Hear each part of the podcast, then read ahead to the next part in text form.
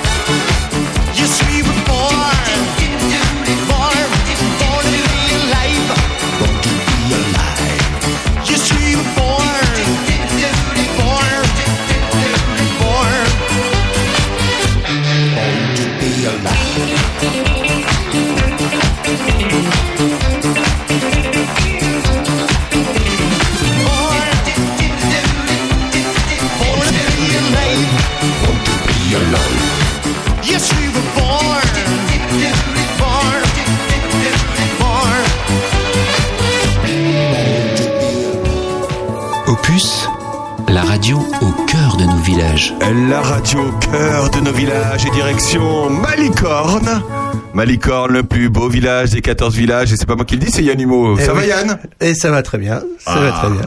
Je suis ravi, je suis dans une ambiance euh, chaleureuse, tout va bien. Ah, Aussi chaleureux que le vide-grenier demain à Malicorne. Un, gre- un vide-grenier chaleureux. Ouais. Oui, bien. oui, très chaleureux. ouais. Non.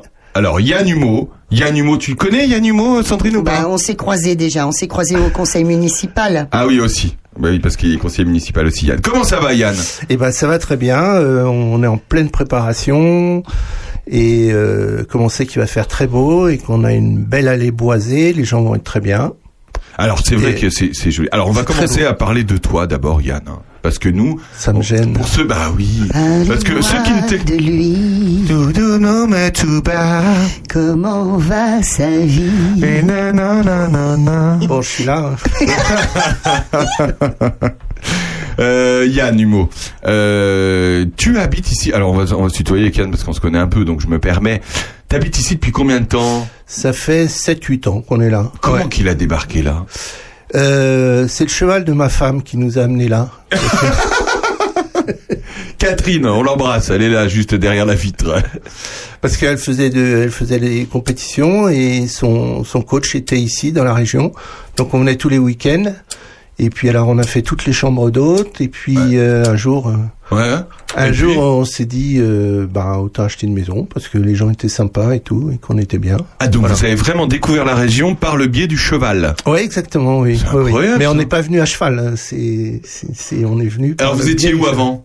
On était en région parisienne à Noisy-le-Grand. Noisy-le-Grand. Ouais. C'est à l'est de Paris. Ouais, c'est euh, à côté de chez Disney. Ah ouais, c'est c'est- c'est Mickey. C'est c'est un peu moins Disneyland ici quand même, mais Ouais, un petit c'est peu plus moins. nature Un quoi. petit peu moins. Ouais. Ouais. Bon alors du coup vous, vous, vous avez visité des maisons, vous avez, vous avez passé un week-end et puis hop. euh, Ben, on a passé euh, beaucoup le week-end. On venait tous les week-ends pendant peut-être plusieurs années. Et puis, je te dis, on a fait toutes les toutes ah, les maisons plusieurs d'hôtes. années déjà. Ah oui. Ouais, ouais, ouais. Ah. Et puis euh, voilà, à force de faire toutes les maisons d'hôtes, on a regardé à gauche, à droite, et puis on s'est dit on va se poser là. Qu'est-ce que tu faisais dans la vie à Noisy-le-Grand, euh, Yann? J'étais euh, marchand de farine. C'est pas vrai. Si, si, si. Je vendais de la farine euh, aux artisans boulangers. T'es minotier. J'étais pas minotier, moi j'étais commercial, mais je travaillais, t'étais je travaillais pour les moulins, ouais, ouais, des moulins euh, en Seine-et-Marne, et enfin beaucoup de moulins d'ailleurs. Je travaillais pour plusieurs moulins. Alors comment ça marche? Non, euh, non mais c'est vrai, je me suis toujours demandé comment ça marche. C'est des, c'est, c'est des gros moulins. Donc la farine à vi- Non, j'ai- j'ai pas travaillé avec les moulins, euh, les gros moulins industriels. Je travaillais plutôt avec des des meuniers, euh, des familles de meuniers. Ouais. Euh, Ah, c'est bien, ça. Et c'était c'était une bonne ambiance. J'aimais beaucoup. Ah ouais? J'aimais beaucoup, franchement. Ouais, c'était un métier. Donc euh, tu étais le lien entre donc- les boulangers et euh, ces familles de meuniers? Ouais, c'est ça. J'allais voir les boulangers et puis. Euh, bah, puis je faisais mon métier, hein, je leur disais que j'avais la meilleure des farines euh, au meilleur prix. Et puis euh, c'était beaucoup, c'était évidemment vrai, sinon je l'aurais pas dit et euh, c'était un métier très relationnel en fait. Mais Ouais. écoute, Yann, à l'heure actuelle, euh, les minotiers, ils ont beaucoup d'importance euh, dans, dans la fabrication du pain. On sait que il y, a le- il y a le tour de main du, du, du boulanger, mais il y a aussi euh, la farine qui va qui va choisir. Et à l'heure actuelle, il y a beaucoup de, de, de mélanges de farine. On, on- c'est un petit peu ça, ça s'est sophistiqué quand même l'offre de la farine. Tout à fait. Quand j'ai commencé, euh, il y avait trois farines. Il y avait la farine pour pour les baguettes, il y avait la farine de son, la farine de seigle et la farine complète. C'était Voilà. tout ce qu'il y avait.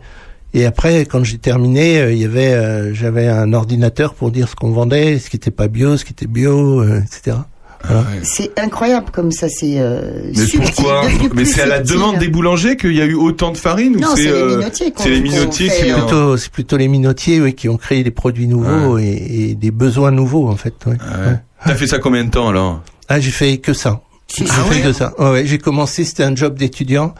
Et puis, euh, à l'époque, euh, à l'époque, le, le représentant en farine avait de l'importance pour le meunier, pour le boulanger. Quand t'arrivais, on disait ah voilà, euh, euh, voilà le marchand de farine. Et et euh, À l'époque, euh, la bouteille de champagne arrivait sur la table tout de suite. On disait tiens, on, on va. C'était c'était les années euh, Ah ouais. comme ça. Et je me suis dit tiens, c'est un chouette métier. Moi, j'étais étudiant en droit. j'étais étudiant en droit. Et puis euh, je me suis dit bon, c'est un métier sympa. Puis j'aimais bien le contact avec les gens en fait. Ah, génial. gens très variés, très très variés. Il y avait des provinciaux, il y avait des, des, des boulangers qui étaient installés depuis très longtemps. Et puis ça a évolué. Après, euh, j'ai beaucoup travaillé avec euh, toutes euh, les, les familles maghrébines à la fin, qui, qui ont pris une grande part du marché euh, d'Île-de-France. Ah ouais. Ouais. Qui, ont racheté des établissements. Qui euh, rachetaient des, ouais. des boulangeries, oui. D'accord. Et est-ce que tu es passionné par le pain? Est-ce que tu es passionné par... Pas euh, du tout. Pas du tout. Non. Tu manges pas beaucoup de pain Si, si, euh, Si. si, si. Mais je veux dire, j'étais pas un technicien. J'étais pas un technicien. À la fin, on avait des, des technico-commerciaux qui eux étaient des anciens boulangers. Moi, j'étais ancien étudiant en droit. Hein. J'ai une Ah. licence de droit. C'était pas, Ah bon pas vraiment. Ah d'accord. C'était y, a vraiment le toute une, truc. il y a toute une symbolique derrière le pain qui, qui, moi, personnellement, me touche, euh, me touche énormément. Et je trouve ce métier très beau, en même temps, ce métier très dur. Euh, quand on travaille la nuit, quand on travaille dur, etc. Je pense que tout ça, euh, ça, ça crée des individus euh, particuliers. Les, les boulangers, sans doute, sont, sont des gens qui, qui ont une façon de voir la vie particulière. Qu'est-ce que t'en penses? Ah oui, oui, ils sont, bah, ils sont, d'abord, ils sont en général assez passionnés par leur métier. Euh, faut l'être, hein, parce que c'est un métier qui est quand même assez dur. Et puis, euh, comment dire, euh, ouais, c'était, c'était des gens, euh, des gens intéressants. Moi, tu vois, quand j'étais étudiant en droit, j'étais dans un monde un peu, comment dirais-je, beaucoup moins concret que de voir ces gens qui, qui n'avaient pas fait d'études et qui en fait étaient j'avais l'impression qu'ils étaient plus intelligents que moi en fait Mm. parce que ils connaissaient la vie alors que moi je connaissais mes bouquins tu vois Ouais. et donc j'ai appris beaucoup avec eux ouais. Ah, c'est Ouais. bien, c'est bien. Et du coup, euh, t'es resté en relation avec certains boulangers ou euh, ou après c'était après la retraite est arrivée et puis ah, euh, la retraite la ouais. retraite euh, ça coupe euh, Ah, ça coupe tout, ouais. ouais. Ouais, Ouais. ouais. Je- j'ai gardé quelques contacts avec des, des amis ouais, mais pas pas tant que ça et puis t'as plus le téléphone qui sonne et tout Sandrine Manteau qui adore les croissants. Bon, allez, on change de sujet. Ouais. Euh, euh, quand vous êtes arrivé, est-ce que vous avez fait un- le choix d'un village Est-ce que ça a été au, euh, le choix d'une maison, mais également le choix d'un village Parce que, comme disait tout à l'heure Aurélien, Malicorne, c'est un des plus beaux villages de, cette commune.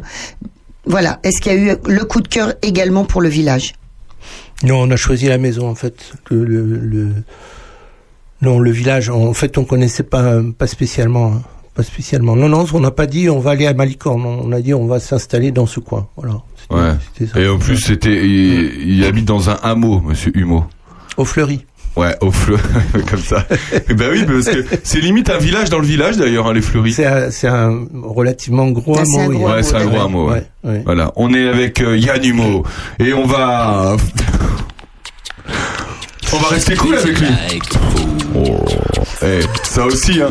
Patrick Hernandez, Bonnet M. Non, mais veux dire, tu as tout de suite. il va tous nous les faire. C'est on va tous les faire, tous les faire.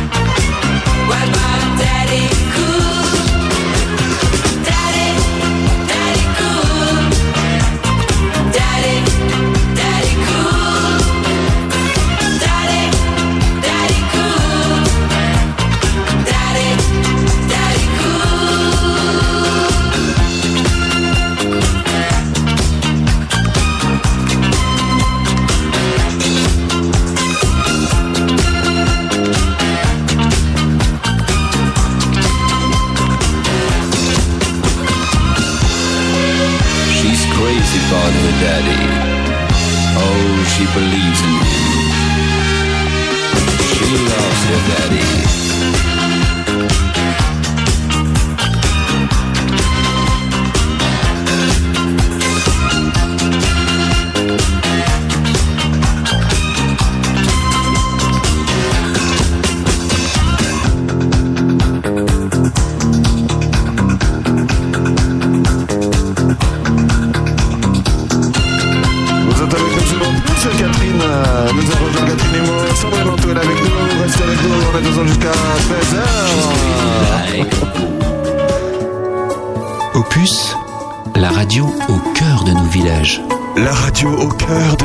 Au cœur du village de Malicorne, où Catherine Humeau nous a rejoint. Bonjour Catherine. Hello everybody. Everybody, yeah, ok. Eh, Une voix radiophonique. incroyable. Catherine Oui, bah, je, suis à- je suis désolée, j'étais à faune euh, jusqu'à hier, mais je reprends ma voix petit à petit. Ah bah ça...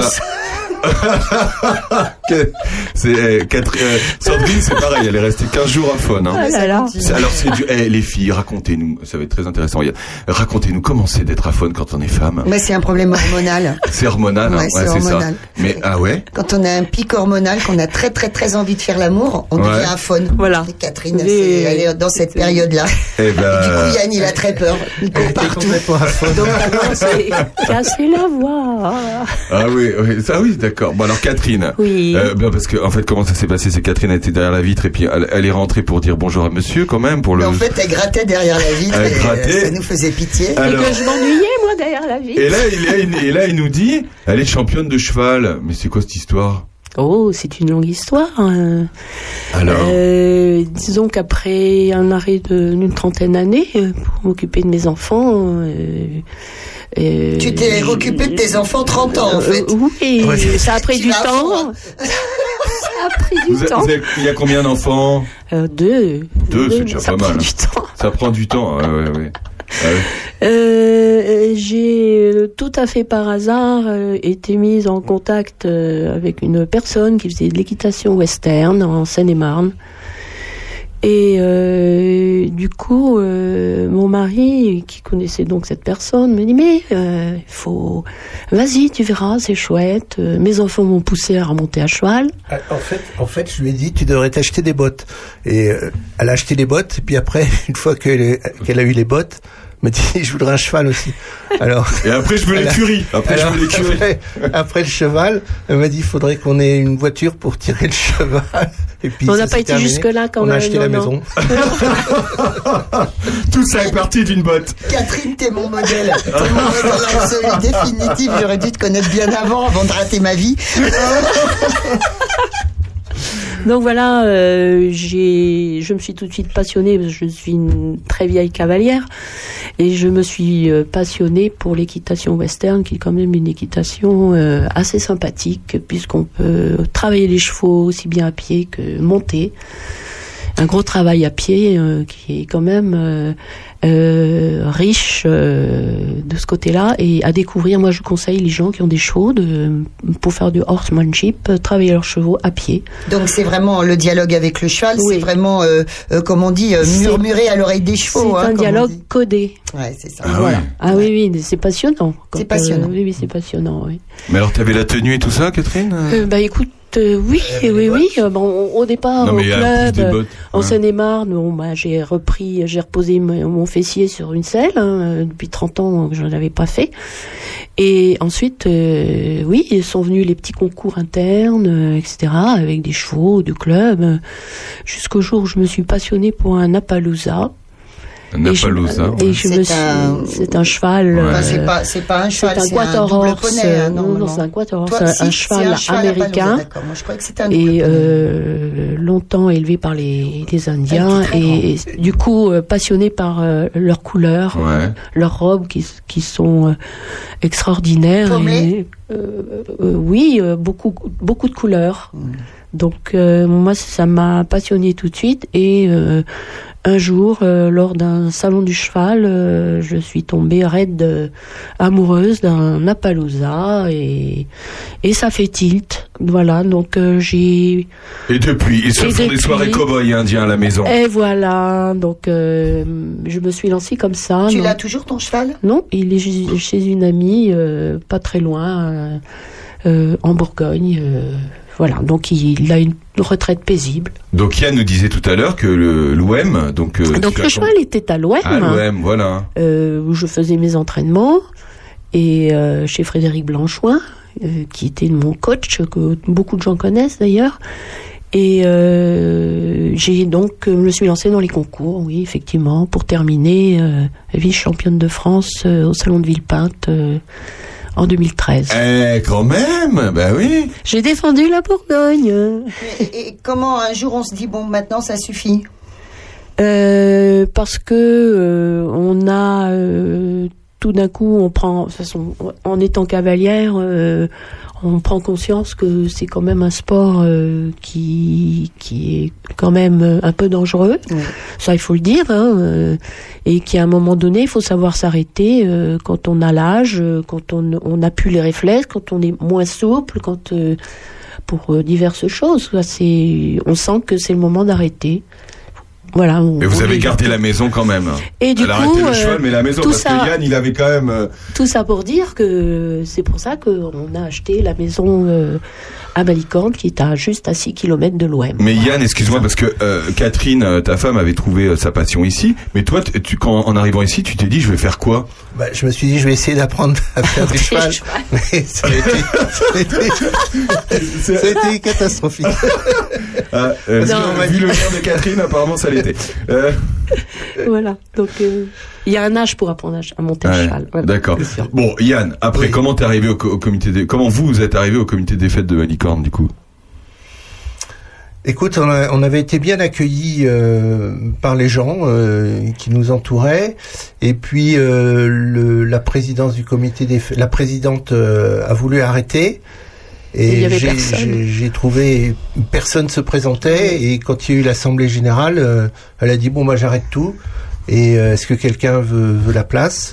Et j'ai levé la main bêtement. Nous n'étions pas absolument pas préparés. Ah ouais, J'avais pas bien réalisé le truc. ouais.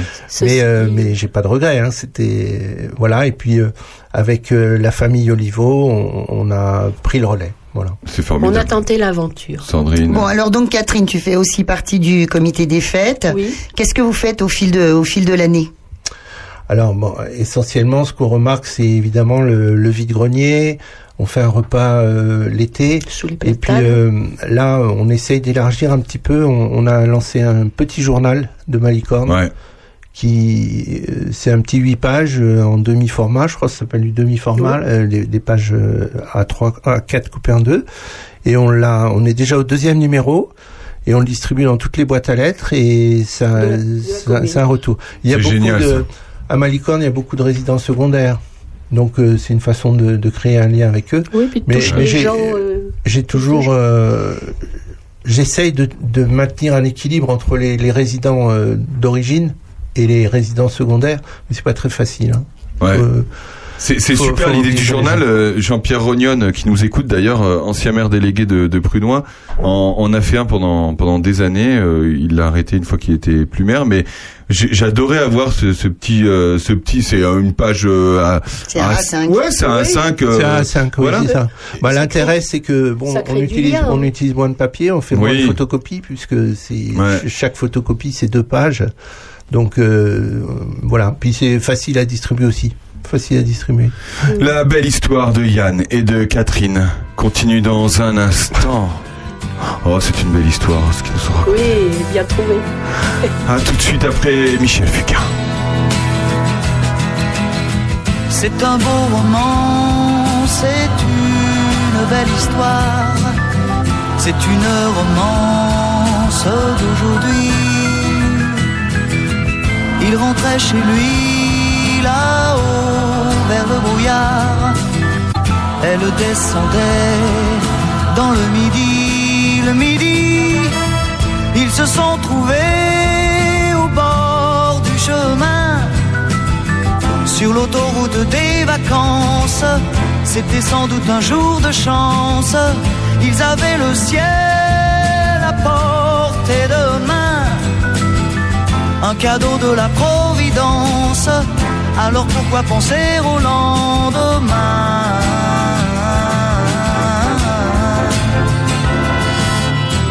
Ils se sont cachés dans un grand champ de blé, se laissant porter par le courant, se sont racontés leur vie qui commençait. Ils n'étaient encore que des enfants, des enfants qui s'étaient trouvés au bord du chemin sur l'autoroute des vacances. C'était sans doute un jour de chance qui cueillirent le ciel au creux de leurs mains, comme on cueille la providence, refusant de penser au lendemain.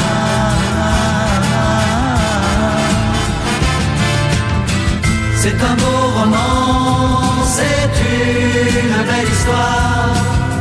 C'est une romance d'aujourd'hui.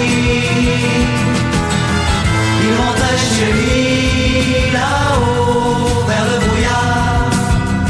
Elle descendait dans le midi. Le midi, ils se sont quittés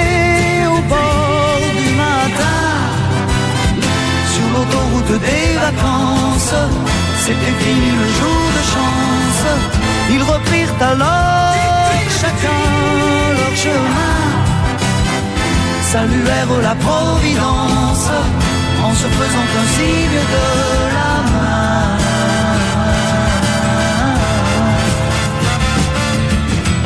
Il rentra chez lui là-haut vers le brouillard. Elle est descendue là-bas dans le C'est un beau roman, c'est une belle histoire. Chante Catherine, chante. romance de jolie. On arrête la Catherine. Oui, on arrête. Vaut mieux. J'ai plus de voix.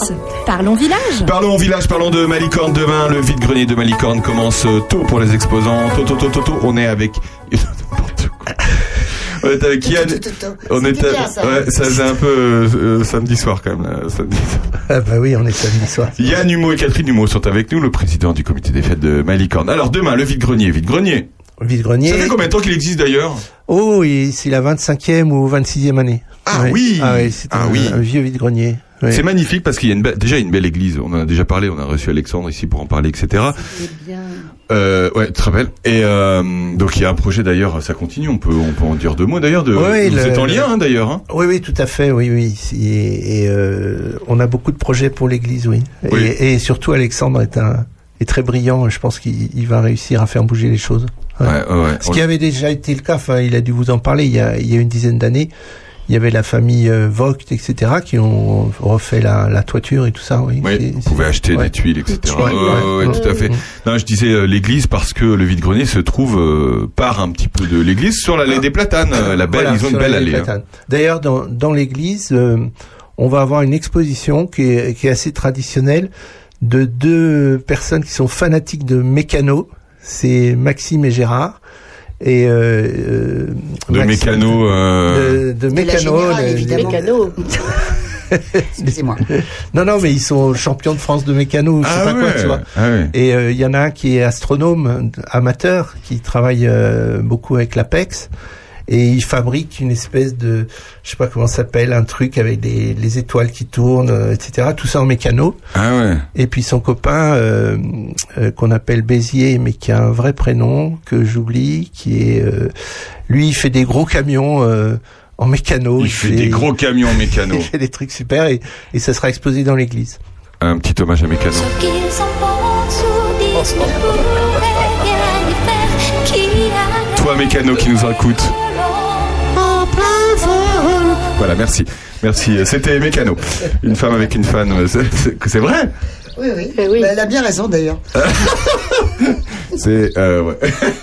N'importe quoi. Elle fait ce qu'elle peut. pas les juger. On peut pas les juger, voilà. Donc, Bref. Euh, restez avec nous, vous aurez toute la biographie de Mécano tout à l'heure par Sandrine euh, Manteau. Alors que un chien, alors que Sandrine Manteau vient d'ouvrir la fenêtre de ce studio. Et, euh, et voilà. Vous entendez Il les petits oiseaux. enfin quelque chose. d'ailleurs. vous entendez les, vous entendez les, les oiseaux de prunois. Euh, on parlait de, de l'allée des platanes. euh, c'est magnifique parce que quand il fait très chaud sur ce vide-grenier, on est bien sous les platanes. Quoi, c'est vrai, non? Non, non, c'est très bien. Les, les gens adorent parce que justement, ils sont sous les arbres et ils peuvent garer leur voiture derrière leur, leur petit stand d'exposition.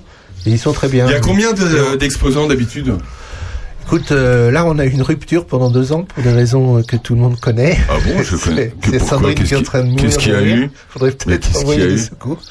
Et, et, euh, et euh, la dernière fois, il y avait 30, 38 ou 39 exposants. Oui, c'est voilà. Ouais. Non, mais c'est sympathique. Ouais. Bon, euh, euh, j'imagine euh, moule, j'allais dire moule frites. euh, moule frites. Là, il y a- Tiens, en parlant, en parlant de moule frites. Les- on Pardon, excusez-moi, il y a Mécano qui voulait, euh, qui voulait. Je crois qu'on va être plusieurs à mourir de rire. Non, mais il n'y avait pas de frites, hein, là. Là, dans cette chanson Il n'y a Non. pas de frites, hein, Non. justement. Non, non. Euh, Pas de donc, commentaire. saucisse Ah, frites, j'imagine. Saucisse frites, euh, la petite expo mécano, les saucisses frites. Euh, on peut peut-être parler des bénévoles. Parce que sans Ouais, eux, rien ne les, se les passe. bénévoles, là, ils sont tous mobilisés pour monter euh, les stands et tout. Et, et euh, on se rend pas forcément compte, mais c'est pour un vide-grenier, il y a une quinzaine de personnes qui sont Ouais. mobilisées. Ouais. Et euh, à 5 heures du matin, il faut être là pour accueillir les, les exposants. Après, c'est une course contre la montre. hein. Et cette année, ils arrivent tôt. Hein. Et cette année, je sais pas si, Ah, est si, plutôt je hein.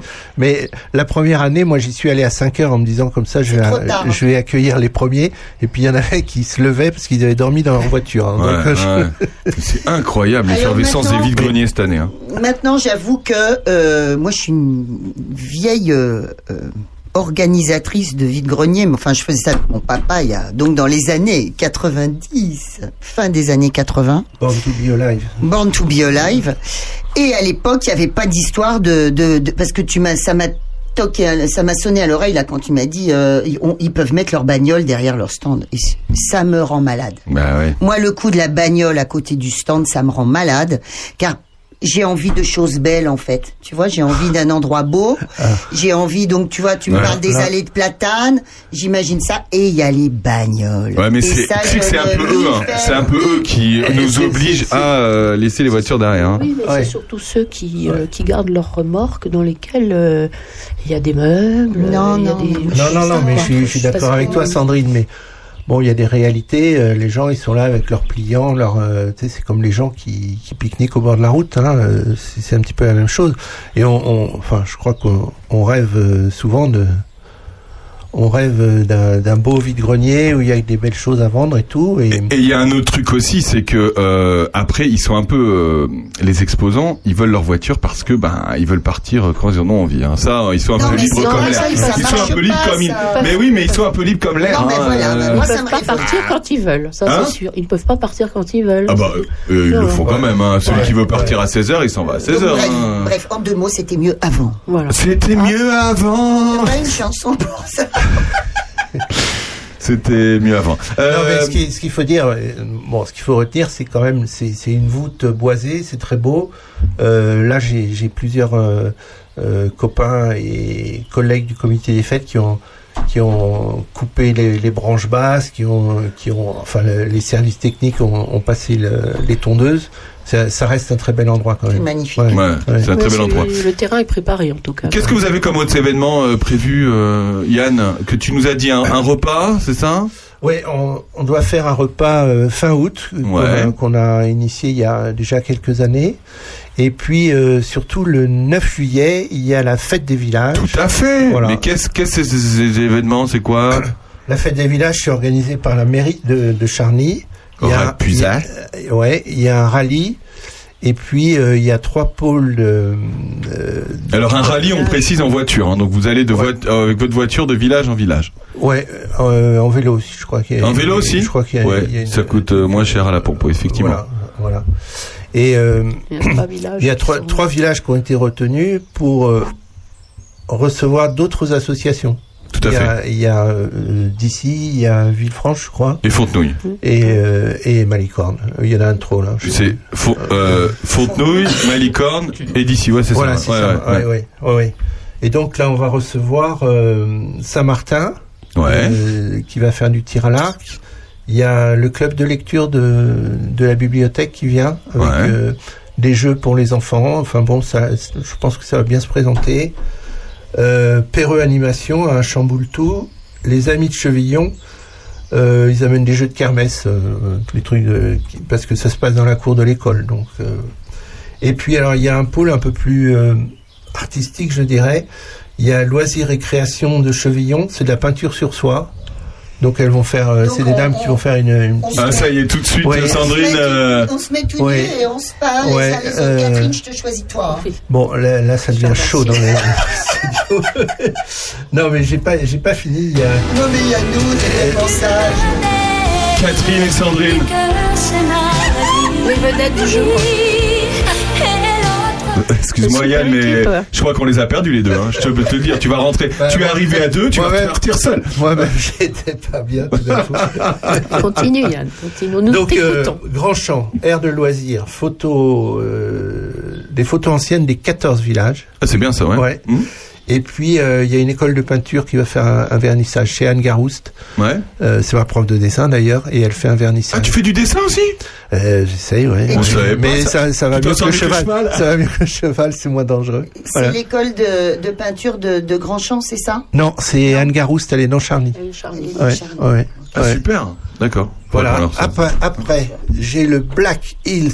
Black Hills, on les a reçus la semaine dernière, les Black Hills. Dancer qui vient, Bien qui sûr. vient faire viennent démonstrations. Très sympa. Dance Country. Ouais. Irlandaise. Et puis, euh, et puis il y aura des espèces de, de corners de Cap Saint-Martin et puis euh, le, le truc de l'ONDM pour l'église qui, qui, qui seront présents. Super. Voilà. Bah, ça Voilà. se passe le 9 juillet, donc. Ça, c'est le 9 À juillet. Malicorne, à À. Fontouille et à Dissy. Voilà. Voilà. Et puis vous pouvez passer. euh, je crois que le, le départ se fait de la salle polyvalente de Charny.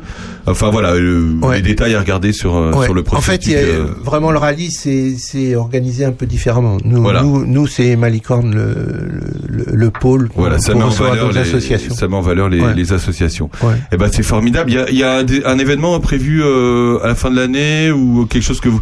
Est-ce qu'il y a un événement que vous aimeriez faire, euh, mais qui va prendre euh, quelques mois, quelques années, euh, je sais pas, quelque chose que vous imaginez, qui a dans ta tête, Yann Ouais, dans ma tête, il y a, Ah. il y a un truc, j'ai- j'aimerais bien, mais c'est, j'aimerais bien faire un salon euh, des arts, un truc, euh, mais bon, c'est, non, c'est très très loin dans ma tête. Oui, c'est loin. Ouais, ouais. C'est un rêveur. Je trouve que il Catherine, il est un peu rêveur, ce Ouais. Yann. Hein Hein Oui, oui, oui. Ouais. Oui, oui, oui. Il rêvait de faire Ouais, du cheval, il bien. est pas arrivé, mais il rêvait de faire du dessin, c'est en cours. C'est-à-dire Il va, qu'il il m'a va fait- se rendre compte Je vais que. dire que le fait cheval était peur. content que j'arrête. hein. Le cheval était content On que j'arrête. hein. Bon, bah c'est formidable. On était ravis de vous recevoir avec Sandrine. Manteau. Je pense qu'il s'est passé un truc entre Catherine et Sandrine. Oui, Euh, mais c'est bien, c'est bien, c'est la vie, c'est comme ça, on avance, on est en 2022 C'est comme ça, Yann. C'est comme ça, Yann.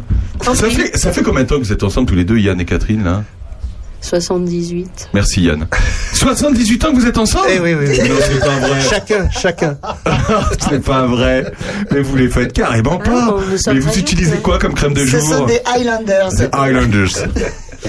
Yann, Catherine, merci beaucoup d'avoir été avec nous sur Euh, Opus euh, dans l'heure intelligente. On vous souhaite une bonne journée de vide-grenier. Demain, c'est le vide-grenier de Malicorne.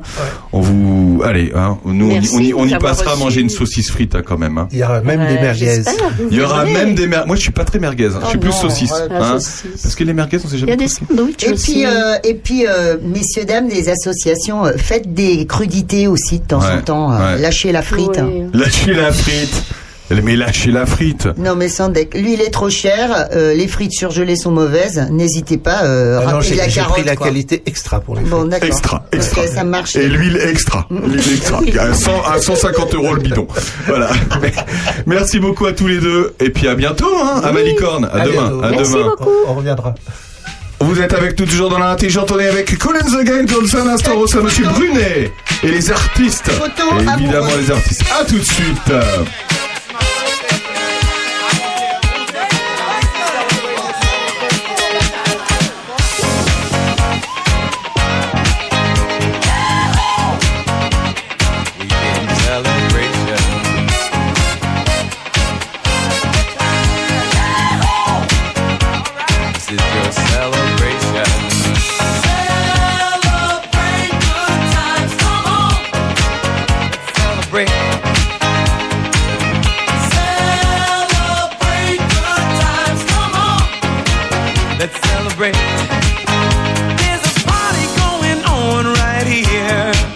A celebration to last throughout the years.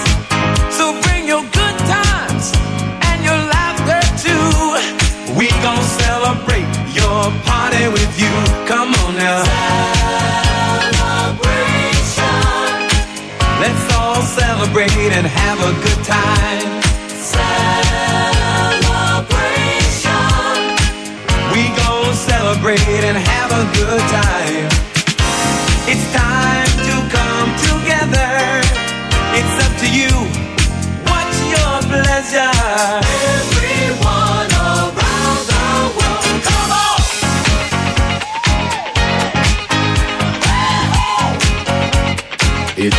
Celebration.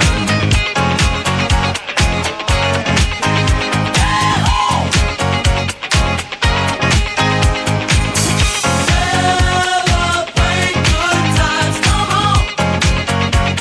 It's a celebration. Celebrate good times, come on. Let's celebrate. We're gonna have a good time tonight. Let's celebrate. It's alright. We're gonna have a good time tonight. Let's celebrate. It's alright, baby. We're gonna have a good time tonight. Let's celebrate.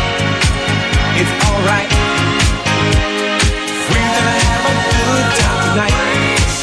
Let's celebrate. It's alright.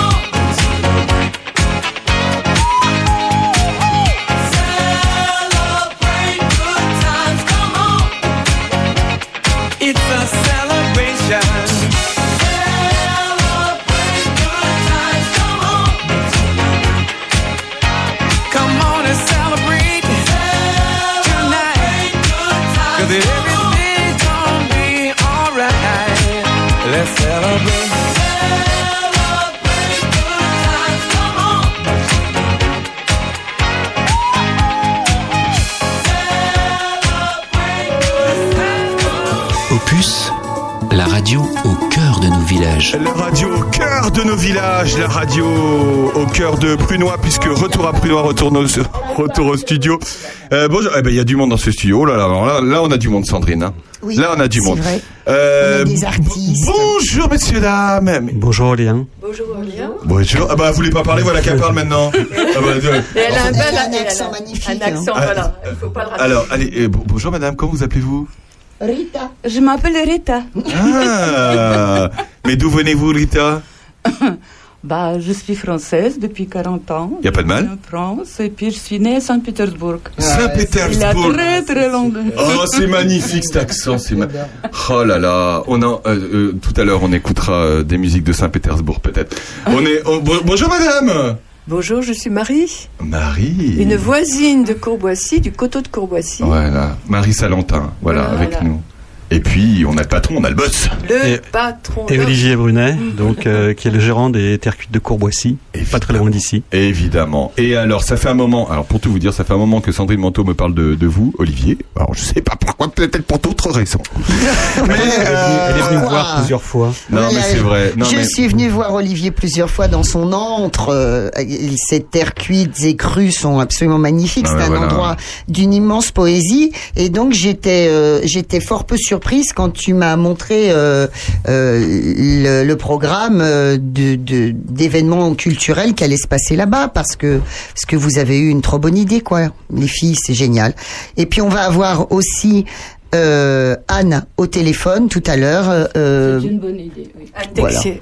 Anne Anne Texier. Texier. Fenêtre sur Courboissy, c'est la première fois, Olivier. Déjà, on va parler évidemment de cette briqueterie, peut-être un petit moment, parce que, parce que quand même, tout le monde voit des briques rouges de partout ici. Oui, et tout le monde Il y en a nous plein dit. les rues. Alors et moi, moi, je voudrais qu'on les garde dans la rue. Voilà, oui, ça serait bien de les garder euh, à Sur les Charny, trottoirs, euh, oui. ouais, Absolument, on en a parlé déjà avec Olivier. On en a, on en a parlé et puis euh, voilà. Bah, j'espère qu'on les gardera peut-être. Voilà. Bon, ça pas c'est question d'autre chose. ça, une non, autre il n'est histoire. pas question de les enlever, c'est pas possible. Ah, ça, bah, ça, c'est pas nous qu'on décide. Enfin, presque. Euh, Olivier, vous, vous êtes, euh, vous êtes euh, gérant euh, de cette entreprise? Alors je suis gérant de cette entreprise depuis maintenant à peu près 12 ans. Donc euh, j'ai découvert cette entreprise euh, par hasard, euh, par l'intermédiaire d'un cousin qui était en même temps euh, qui avait travaillé à la dans l'entreprise, qui avait repris l'entreprise quelques années avec une autre personne, euh, Chantal Caillot, et euh, lui est parti parce qu'il à un moment il a dit non non mais moi je pars sur d'autres missions, d'autres choses, et puis et donc il m'a parlé de cette usine. C'était en plus dans le cadre, euh, moi, d'un changement de, de, de travail. C'est ça, de travail. tu changer de vie, Euh, reconversion. Voilà, une, renvers- une reconversion complète. Vous faisiez quoi avant? Alors, avant, j'étais dans le, dans le pétrole. Oh mon dieu Oh mon dieu Ouais, et, tu- euh, et, et donc, euh, non, non, c'est parce que la- société pour laquelle je travaillais s'est restructurée et repartie en, en Hollande. Et euh, j'ai eu l'opportunité euh, de, de pouvoir changer. Sinon, je serais resté euh, un coq, un coq en pâte dans, dans cette entreprise, euh, 20 ans, 20 ans, pendant au moins 30 ou 40 ans. Dis donc, Olivier, n'empêche que cette entreprise, donc, elle est, elle a été créée ici en 1890, c'est oui, ça? Oui, tout à fait. Alors c'est une, c'est la, la famille Gauthier, puisque tout le monde connaît un peu la, la briqueterie par le, par le nom Gauthier. Euh, cette, euh, cette personne donc euh, est, est- est- a épousé la, la fille de son patron. Il travaillait déjà dans une briqueterie pas très loin à Marché Béton. Il a donc épousé la fille de son patron et il est venu s'installer sur euh, Courboissy parce qu'il savait qu'à Courboissy il y avait pas mal de, il y avait pas mal d'argile tout autour. Et donc il a, il a démarré comme ça. Et il a monté son usine à l'endroit où il y avait de, la, Tout à de- fait. de quoi faire, quoi. Voilà, tout à fait, parce qu'à l'époque, on n'avait pas d'outils pour pouvoir euh, transporter l'argile, donc euh, ou en carriole simplement, et donc euh, il, il s'est installé euh, à, à Courboissy et il a commencé avec un, un petit four euh, qui est toujours euh, qui est toujours là. Et la cheminée dominait euh, tout- tout- tous les alentours. hein. Voilà. Cette magnifique cheminée, hein, quand vous passez à Courboissy, il y a toujours cette cheminée incroyable. C'est ça. Donc en fait, Olivier, tu travailles dans avec un avec un outil qui, qui date du 19e siècle et il y a quelques quelques restes. Enfin, quand on rentre, on est projeté quand même dans dans toute une histoire. hein. Oui, oui, c'est bah, un peu, euh, je veux dire, quand les gens viennent nous voir, ils sont un peu envoûtés parce que Oui, c'est un c'est peu, ça.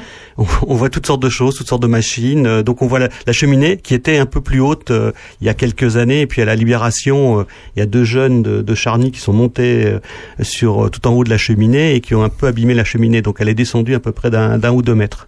Ah bon ils, sont- ils sont montés? Oui, oui, j'ai une photo. Alors, euh, euh, Madame Sauvageau. l'intérieur?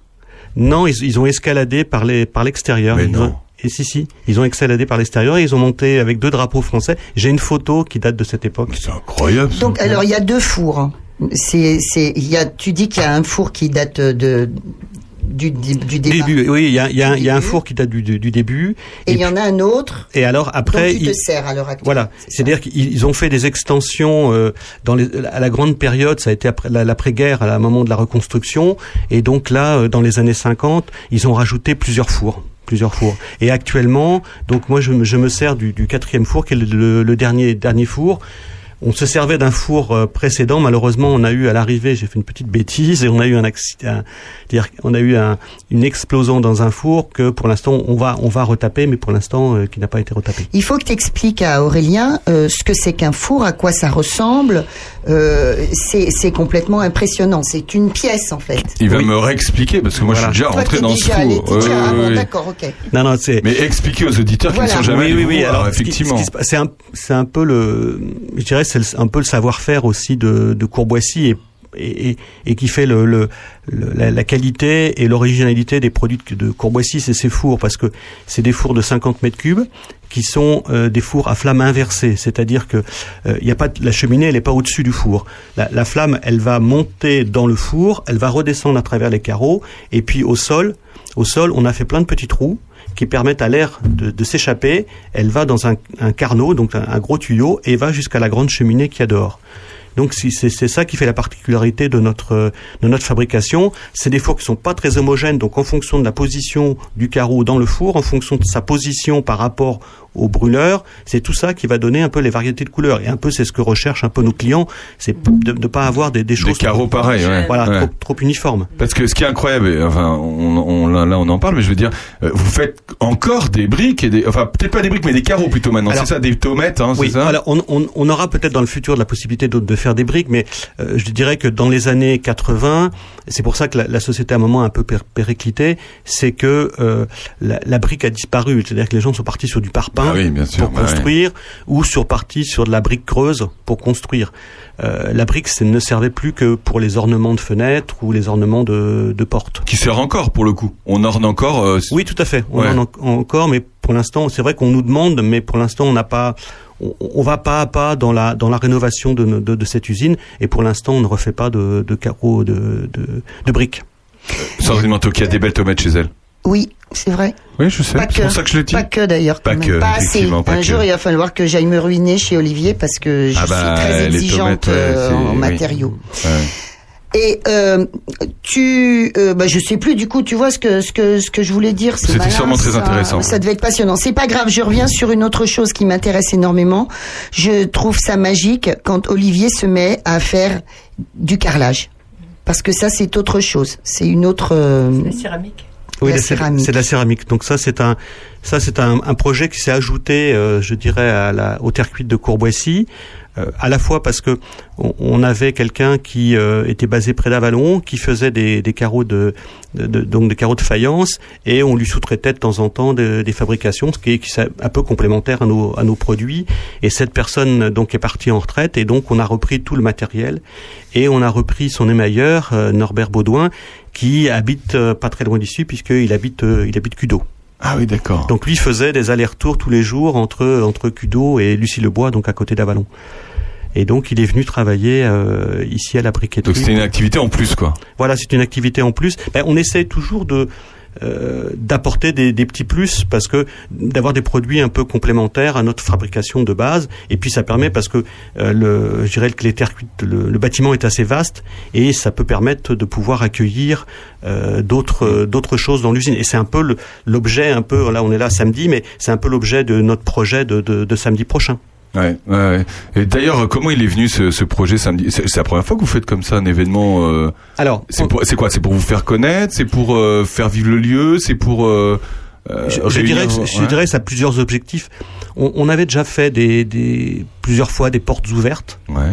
Avec la chambre de soit la chambre de métier, soit la chambre de commerce et d'industrie.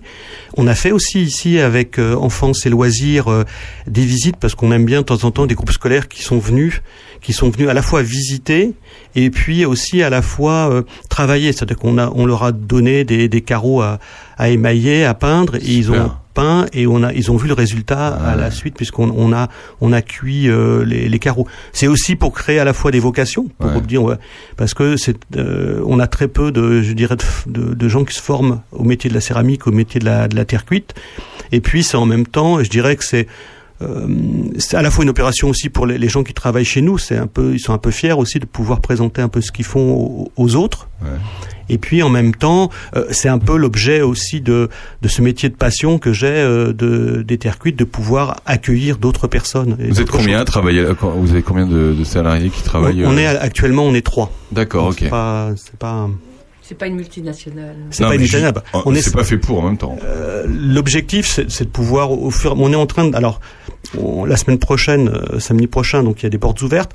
On, on- vous, vous ne verrez pas, on est en train de, de réhabiliter certaines parties de l'usine qui ne seront pas malheureusement pas faites euh, d'ici d'ici la semaine prochaine, mais au fur et à mesure, on consacre une partie de notre budget pour la rénovation et Ouais. puis essayer de développer d'autres activités. D'accord. Et qu'est-ce que tu verrais d'autre comme activité? Une discothèque. Il adore danser. C'est ça, non, mais il adore danser. Voilà. je plaisante. Mais il y en avait une, je crois, Charny. euh, Oui, il y avait, il y avait, mais ça c'était avant. Dis Ça, c'était donc, avant. sérieusement, euh, euh, la terre vient d'où, du coup, Alors, maintenant? Là, on, on a on a 300 Tapes tonnes. plus dans la butte Non, alors il nous reste C'est 300. une belle phrase. Ouais. Vraiment, c'est. C'est une contrepétrie. la butte Euh, je, dir- je dirais que hum, on a on a 300 tonnes d'argile encore qui proviennent du du coin euh, à côté de l'usine. Euh, malheureusement, ce qui s'est passé, c'est que l'argile qui a autour, c'est un peu tari, c'est-à-dire que on arrive sur des des veines d'argile qui sont de moins bonne qualité. En plus, je dirais que il faut cette argile est assez sableuse et très bien pour faire de la brique, mais moins bien pour faire du carreau. Actuellement, on travaille avec euh, des fournisseurs qui sont basés plutôt euh, du côté de Nevers, du côté de Nevers. Ouais. Euh, on est en train de, de discuter puisque on espère pouvoir euh, récupérer de l'argile qui vient de Trény. Ça, ça, ça nous intéresse. Et puis, on a aussi euh, des mélanges qui viennent de, de l'Oise. D'accord. Mais quand vous dites euh, vous avez de l'argile, euh, il y a un stock à côté, juste à côté de l'usine. Donc c'est un énorme stock. Voilà, j'ai un énorme stock à côté de l'usine, mais alors ça aussi, c'est qu'on est en train aussi de remettre ça en route. C'est qu'actuellement, on sous-traite, on sous-traite la partie façonnage, c'est-à-dire la- l'argile, vous la récupérez en, en vrac, euh, vous l'extrayez, vous la récupérez en vrac, et il faut la broyer, il faut la mouiller pour pouvoir après l'utiliser pour façonner des carreaux. Cette opération-là, pour l'instant, elle n'est pas refaite à Charny. D'accord. Elle, sera refaite à, à Courboissy. Euh, je dirais que là, on a, on a donné euh, l'ordre, on a, on a eu le budget pour pouvoir faire cette opération qui sera faite, je pense, à l'automne, de pouvoir en interne remettre en route toutes les machines que, que, que- que l'on peut voir, que vous verrez samedi prochain, et qui seront remis pour pouvoir façonner des carreaux, défaçonner des, des, des pains d'argile qui nous serviront à fabriquer des carreaux. Sandrine qui adore façonner l'argile. Euh, oui, d'abord. C'est vrai, très déjà. sérieusement. Ah, très sérieusement, Ah je me disais que nous, Surtout à deux. que nous tous, euh, c'est pas vrai ça, que nous tous qui, qui aimons euh, travailler l'argile, est-ce qu'on peut venir chez toi, Olivier, te, te voler un pain d'argile? T'acheter un pain d'argile, mais du Alors- coup, on te le vole pour ta production. Mais plutôt que d'aller traîner à Saint-Sauveur ou je ne sais, tu vois, à l'autre bout de, de la puisée, nous, ça nous arrangerait bien quand même. Alors ce qu'on qu'on fait, on l'a fait, je pense aussi avec euh, donc euh, l'association Enfance et Loisirs, c'est qu'on a fourni des, des, des pains d'argile. On en fournit de temps en temps puisque euh, c'est-à-dire que quand on façonne, on, on fait des pains d'argile qu'on va découper pour pouvoir euh, faire nos carreaux. Il y a des chutes et ces chutes souvent on les on les donne, qui sont elles sont récupérées et ça peut servir soit nous on les réutilise en interne pour pouvoir refaçonner des pains, soit ça peut être utilisé. euh, on a des gens qui sont venus en chercher pour faire des des fonds des fonds de marre ou des gens qui sont venus en chercher pour pouvoir retravailler et faire des objets avec. On a l'exemple à l'usine de, de quelques objets qui ont été faits par des artistes et qui ont été faits avec de l'argile qu'on leur avait donnée. Tu pourrais même ouvrir un atelier de modelage chez toi. Ah ça oui. serait bien, non? Oui, ça alors, serait beau. C'est, c'est- Pour alors, faire vivre le lieu, je trouve ça. c'est, c'est, euh, Modelage euh, un spa, c'est ça? Ou un- Non, mais imagine, enfin, Non, mais travailler, et puis on- travailler on la en terre, argile. euh, travailler la terre dans cet endroit, ça, comme justement, en- bon, alors du coup, on, on peut peut-être aller quand même sur euh, sur euh, le, le volet artistique Mais de on va, cet va, événement. on va y aller. C'est quand aller. même génial d'avoir pensé venir jouer Camille, Camille, Camille euh, là. Waouh Ah oui, ah La oui. fille, je suis à genoux, quoi. Bravo. Oui. Ah oui, Ça, oui, c'est oui. euh, c'est une initiative d'Anne Texier et de son mari, avec leur euh, compagnie théâtrale euh, Éléments 139. Et toi, dis-moi, est-ce que euh, donc je parle à la peintre, c'est ça? Oui. Est-ce que tu te sers de de, de, de terre? Est-ce que tu J'ai pas vu ton travail encore. Est-ce que est-ce que tu es lié à, à toutes ces couleurs, à tout cet univers de de, de la terre?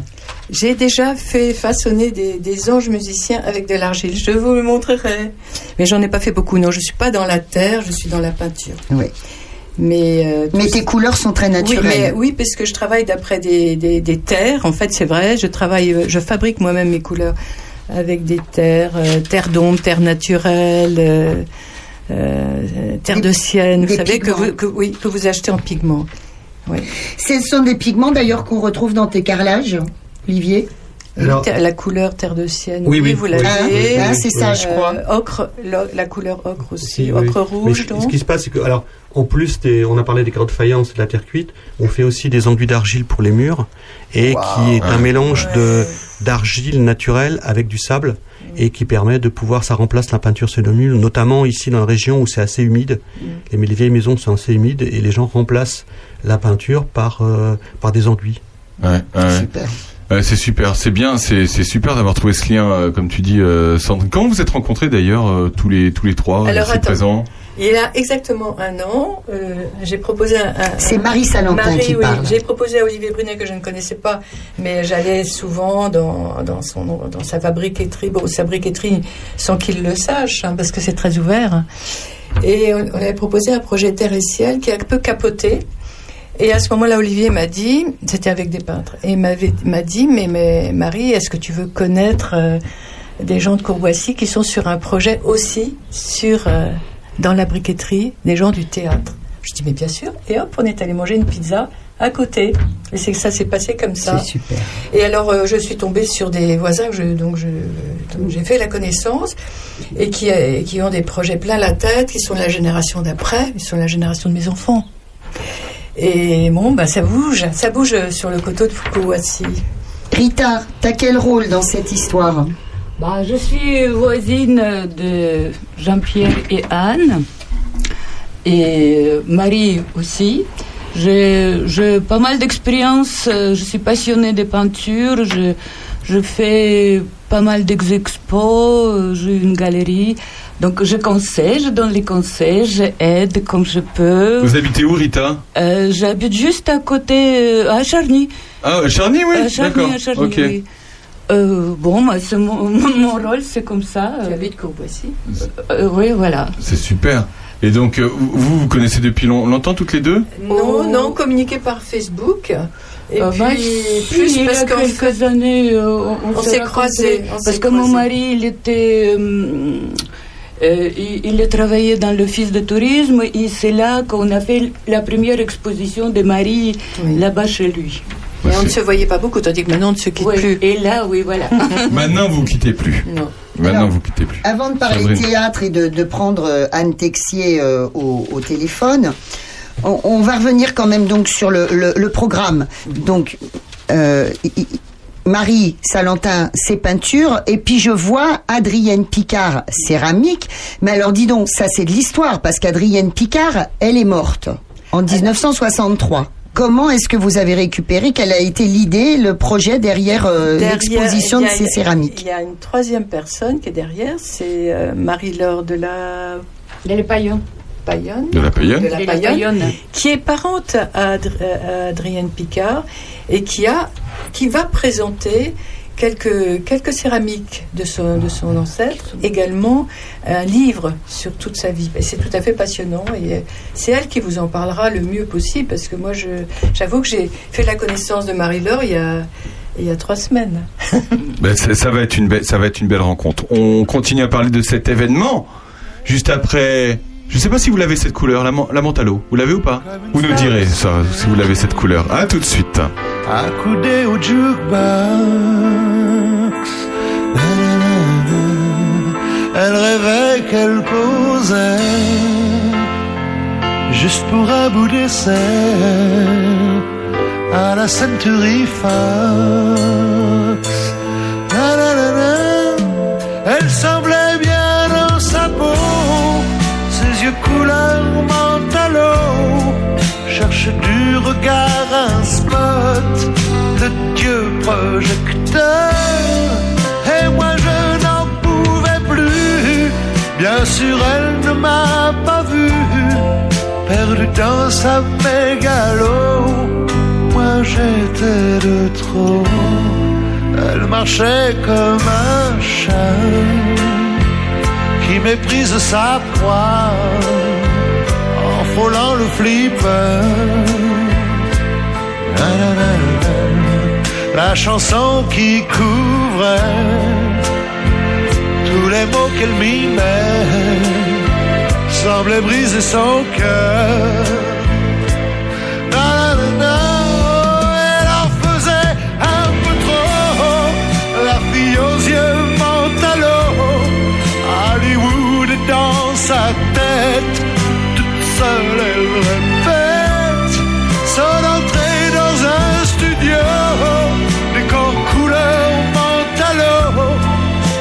Perdu dans sa mégalo. Moi je suis le trop.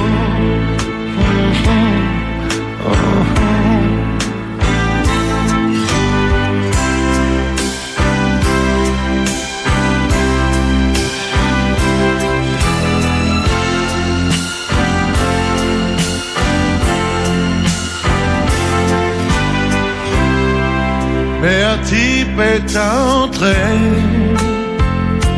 le charme est tombé, arrêtant le flipper. Ses yeux noirs ont lancé de l'agressivité sur le pauvre jukebox.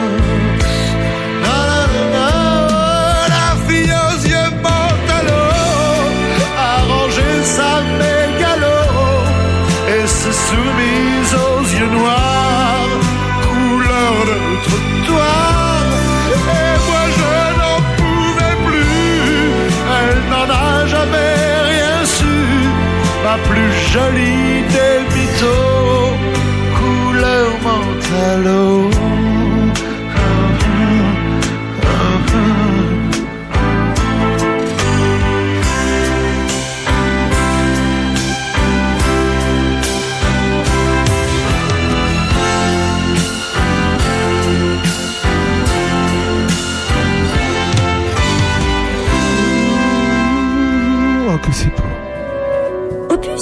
Parlons village. Ah, parlons village, restons à Prunois, à Courboissy. Courboissy pour cet événement la semaine prochaine qui aura lieu à la briqueterie de Courboissy. Si vous ne la connaissez pas, vous allez pouvoir aller la visiter et en plus ça va être Alors que Sandrine Manteau était en train de chanter la couleur Montalo d'Eddie Mitchell qu'elle adore. Non, non, mais attends, j'étais en train surtout de saliver parce qu'il va y avoir une dégustation des produits de Sonia. Ah, il y aura à boire et à manger La chèvrerie de Villeneuve, les Genèves. Ah, on la salue, on la, on la salue euh, Sonia. Et puis euh, on salue Fleur qui nous a rejoint au bistrot, voilà. Et c'est sa fille. Voilà, voilà, voilà. Bon, bref, Euh, tout ça va très bien. Bonjour, ça va vous euh, tous ensemble euh, autour du micro? Oui, oui. Olivier, En pleine eh, forme. on En est quand pleine même bien forme. entouré, Olivier. Ouais, c'est vrai. Hein Olivier, je te, On a de la trouve, chance. euh, je te trouve quand même très chanceux d'avoir euh, toutes ces femmes admirables autour Mais de c'est toi. pour ça qu'il a fait cet Bah oui, oui, parce que d'habitude, hein. le samedi, je suis tout seul dans, mon, dans ma briqueterie. Le roi n'est pas ton cousin. Vous habitez sur place, Olivier, d'ailleurs?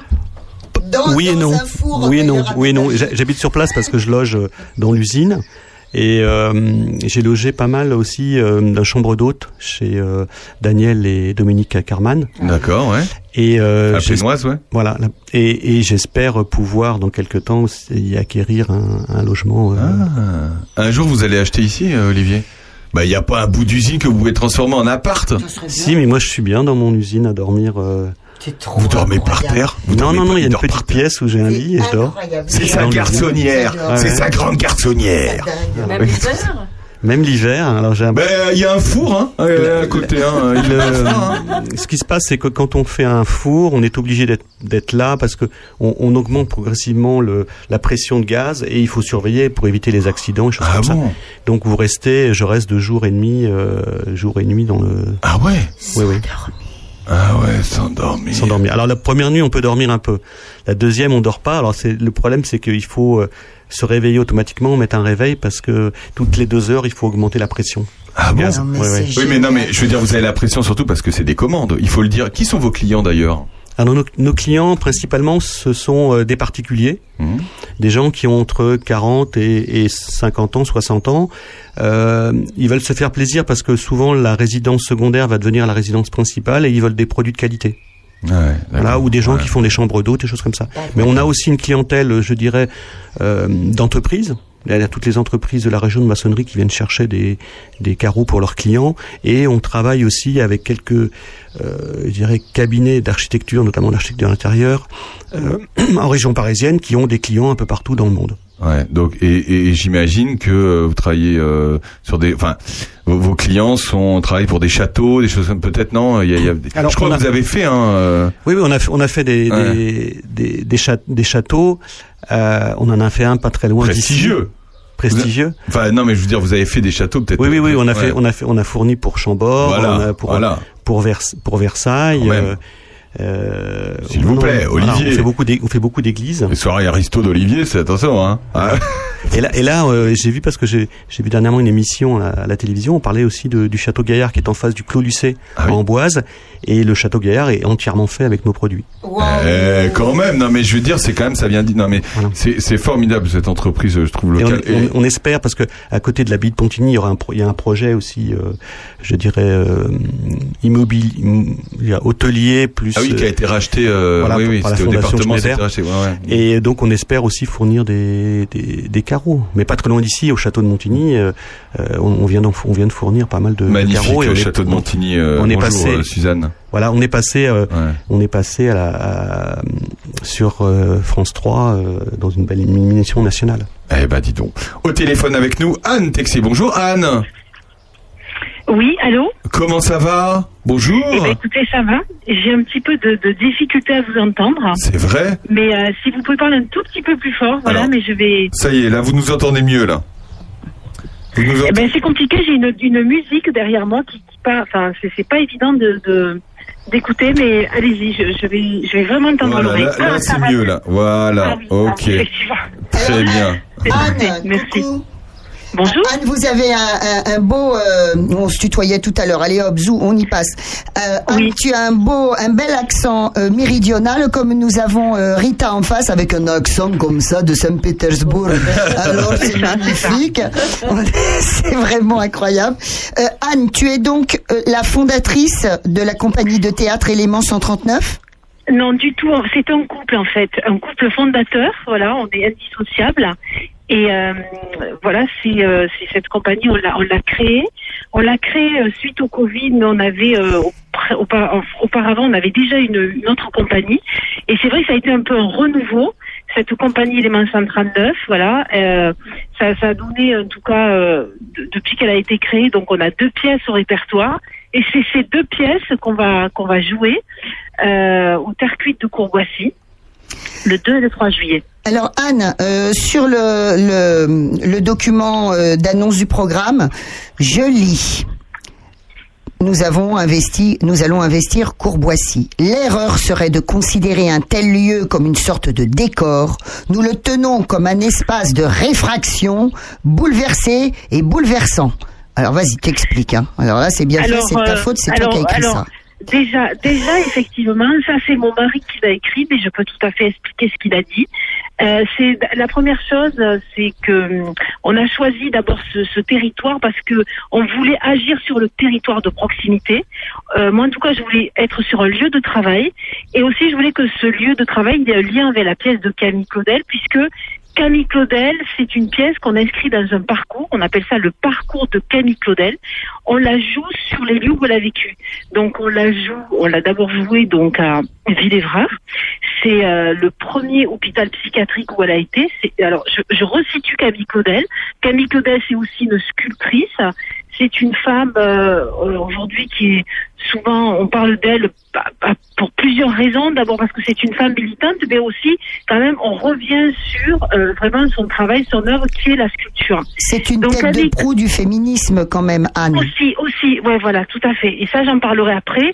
Mais euh, je mets pas, je, je le mets pas forcément en premier parce que je reviens quand même au métier et je reviens vraiment à l'économie, c'est-à-dire que finalement les circuits de Courbassy, on se demande comment Olivier Brunet aujourd'hui arrive à, euh, je dirais, tenir une entreprise euh, quand on sait que, euh, je dirais, le, le coût de revient aujourd'hui de, de, de, voyez, de, d'une terre cuite, c'est pas simple à tenir. Comment il a eu cette idée de venir porter ça dans ce lieu? Et je rencontre cet homme et je me dis, en plus, la terre, la terre, c'est ce qui a animé Camille Claudel, c'est ce qui l'a fait grandir. Sans la terre, elle ne serait pas devenue ce qu'elle est, et sans la terre non plus, on n'aurait pas pu découvrir la femme, la, la, la féministe que c'était. Donc je me suis dit, le lien, il est là, donc j'irai jouer aussi, non pas seulement dans les lieux où elle a vécu, mais dans les lieux où ça fait sens, et c'est comme ça que ça s'est inscrit, les terres cuites de Courboissy. Euh, et puis alors, euh, il y, a- il y a eu cette idée aussi de se dire que euh, il y avait besoin d'un collectif de, de voisinage, de proximité. Pourquoi? Parce que euh, j'avais besoin d'avoir cette expérience vraiment d'être avec les gens qui étaient autour de moi, mais vraiment euh, à proximité. Donc on- ce- c'est comme ça qu'est né avec Rita que je connaissais, je connaissais et Jean-Jacques sur lequel j'ai pu m'appuyer. Et c'est aussi comme ça que Olivier m'a dit viens, je vais te présenter ta voisine qui est Marie qui habitait derrière euh, une espèce de forêt. Et euh, effectivement, il y a un petit ange, il y a un petit ange qui est descendu du ciel. Voilà. Donc euh, bah, Marie, donc euh, moi je, je sais Marie la peintre et son mari s'appelle Vincent. Et en fait, je dis c'est Vincent Van Gogh et Marie Curie. Voilà, c'est ce que je veux dire? C'est- un couple incroyable. Et donc je me suis dit c'est extraordinaire. Et donc je me suis dit il y a une synergie. Et on, on l'a fait durer. Et donc on s'est dit on va on va essayer de faire quelque chose ensemble parce que ça serait vraiment dommage. Et du coup est né ce- cet événement. Voilà c'est c'est un petit bébé. Et quand vous avez dit de venir parler bon, on était content parce qu'on a vu que vous faisiez bien votre travail Vous avez vu un peu Alors Anne, Anne, il faut ajouter que euh, donc euh, d'abord, d'abord, je vais dire aux auditeurs que vous, votre pièce est passée. J'ai eu l'honneur, nous avons eu l'honneur de de- Ah oui. d'accueillir votre pièce au Vox de Château Renard et qu'elle Ah a oui. fait forte impression cette pièce. Quoique Anne, vous ne soyez pas montée sur la scène. Heureusement, j'étais pas là hein, parce que sinon vous y passiez, vous y coupiez pas, vous montiez sur la scène. hein. Mais c'est pas grave. Parenthèse fermée. Et vous aviez eu la bonne idée euh, d'inviter une sculptrice, une mode qui fait du modelage en tout cas, euh, Sylvie Sigetti, euh, une artiste de Château Renard, qui va et vous lui demandez de revenir encore ce, ce, ce coup-ci, évidemment euh, la terre, toujours. Oui, alors effectivement, il y a deux choses que. C'est Madame Mignot, effectivement. euh, j'ai vraiment, j'étais ravie de rencontrer euh, cette personne, Sylvie. euh, vraiment, quel bonheur de rencontrer, comme je dis, une femme qui a autant incubé à Château-Renard. Qui, euh, qui est forte de tous ses élèves, qui euh, fête ses, son anniversaire et se retrouve avec tous ses élèves, c'était c'était merveilleux. Et surtout, elle revient effectivement parce qu'elle a une sculpture, donc elle a fait la petite châtelaine. Euh, la petite châtelaine, la petite voilà, châtelaine de Camille Claudel. Absolument, donc qui est dans, la, dans notre pièce, on, on l'intègre. Et puis, comme c'est aussi elle sculpte, ben, du coup, elle a, euh, je dirais, euh, il y a une espèce de sculpture qu'elle a qu'on mettra dans la pièce art, qui est beaucoup plus contemporaine et qui nous servira aussi de décor. Mais aussi, on se sert évidemment des décors de, de Marie, parce qu'elle, c'est une peintre et que finalement, euh, on, on est tout le temps dans les tableaux dans art, parce que art, c'est une pièce où on parle de tableaux, hein, d'amitié. Voilà, c'est ça. Et on va, on va jouer des tableaux qui seront exposés et ça va être euh, très amusant. Anne, euh, est-ce que vous avez donné des obligations à Olivier pour qu'il installe une scène Comment ça va s'organiser? Parce que vous jouez dans un lieu com- complètement atypique là pour vous. Alors justement, non, euh, ce qui s'est posé, on s'est dit que ce qui était important, c'était notre entente, je pense, hein, euh, et qu'on allait apprendre à se connaître et que de toute façon, on n'a pas besoin de scène pour jouer et qu'on allait voir ce qui allait être fait. En tout cas, on a compris qu'Olivier Brunet, c'était quelqu'un qui allait servir les artistes et on a compris aussi qu'il y allait avoir des choses dans le futur. Donc, si vous voulez, la scène, on l'a un peu improvisée. Et donc, du coup, on va rejouer du décor. Et c'est ça qui est bien. C'est-à-dire qu'on va être dans quelque chose qui est vraiment le, le, le lieu où il travaille. Et on va recomposer avec ça. Donc, Oui. ça, c'est un peu la surprise. Parce que si on vous dit tout, ben, vous viendrez pas nous voir. C'est ça Ouais, le problème. euh, Olivier, euh, vous avez quand même balayé un coin de de- d'usine quand même pour eux parce Mais que pas ils du vont pas- tout, pas du vous n'allez pas jouer dans la poussière de la brique quand même. et des- Ah, justement. Si, si, si. Ça va être. Non, non, on a, voilà, on a, Et c'est pour ça qu'on vient. Oui, oui, on a, on a choisi un, un espace qui va être remodelé dans le futur, qui est un peu, pour l'instant, on essaie, de- on va débarrasser un peu des, des machines qui y sont pour que, pour que Anne ait, ait la place pour pouvoir jouer les, les deux pièces. Je trouve ça incroyable. Ça va être euh, une expérience pour tout le monde, j'ai l'impression, hein, tout ça. hein. Oui, tout à fait. Et puis après, on vous attend avec euh, vraiment des petits fromages à la fin. Euh, et puis pour ceux qui sont qui ont envie, on va les cuire. Voilà. On va cuire les fromages. Non, non, cuire les, les spectateurs. hein. ouais, cuire les spectateurs. Attendez, vous rigolez. Enfin, je veux dire, vous venez pourquoi Ah non, non, mais attendez, mais là, vous nous avez donné envie de venir déjà, ça c'est sûr. Alors, Sandrine. Donc on répète, euh, Camille, Camille, Camille. C'est une- d'ailleurs c'est un- à la base c'est une euh, c'est un livre euh, de Sophie Jabès. Euh, Jabès, tu dis hein, Jabès. Bon, c'est Oui, Jabès. Jabès. hein, voilà. Euh, Ce qui marche bien. Donc vous êtes obligatoirement trois comédiennes sur scène. Vous incarnez chacune un âge de Camille Claudel. C'est ça. Oui. Ça, c'est le samedi à 15h. Et alors, pour le pour Art de Yasmina Reza, dimanche euh, 3 juillet à 15h. Comment ça se passe? Vous êtes combien? Alors donc on est trois aussi. Euh, donc alors là c'est euh, trois comédiennes, trois trois amis. Euh, donc on a féminisé les rôles évidemment, mais du coup trois amis et qui vont discuter un tableau. Voilà donc euh, le propos je peux le redire un peu, mais art de Yasmina Reza.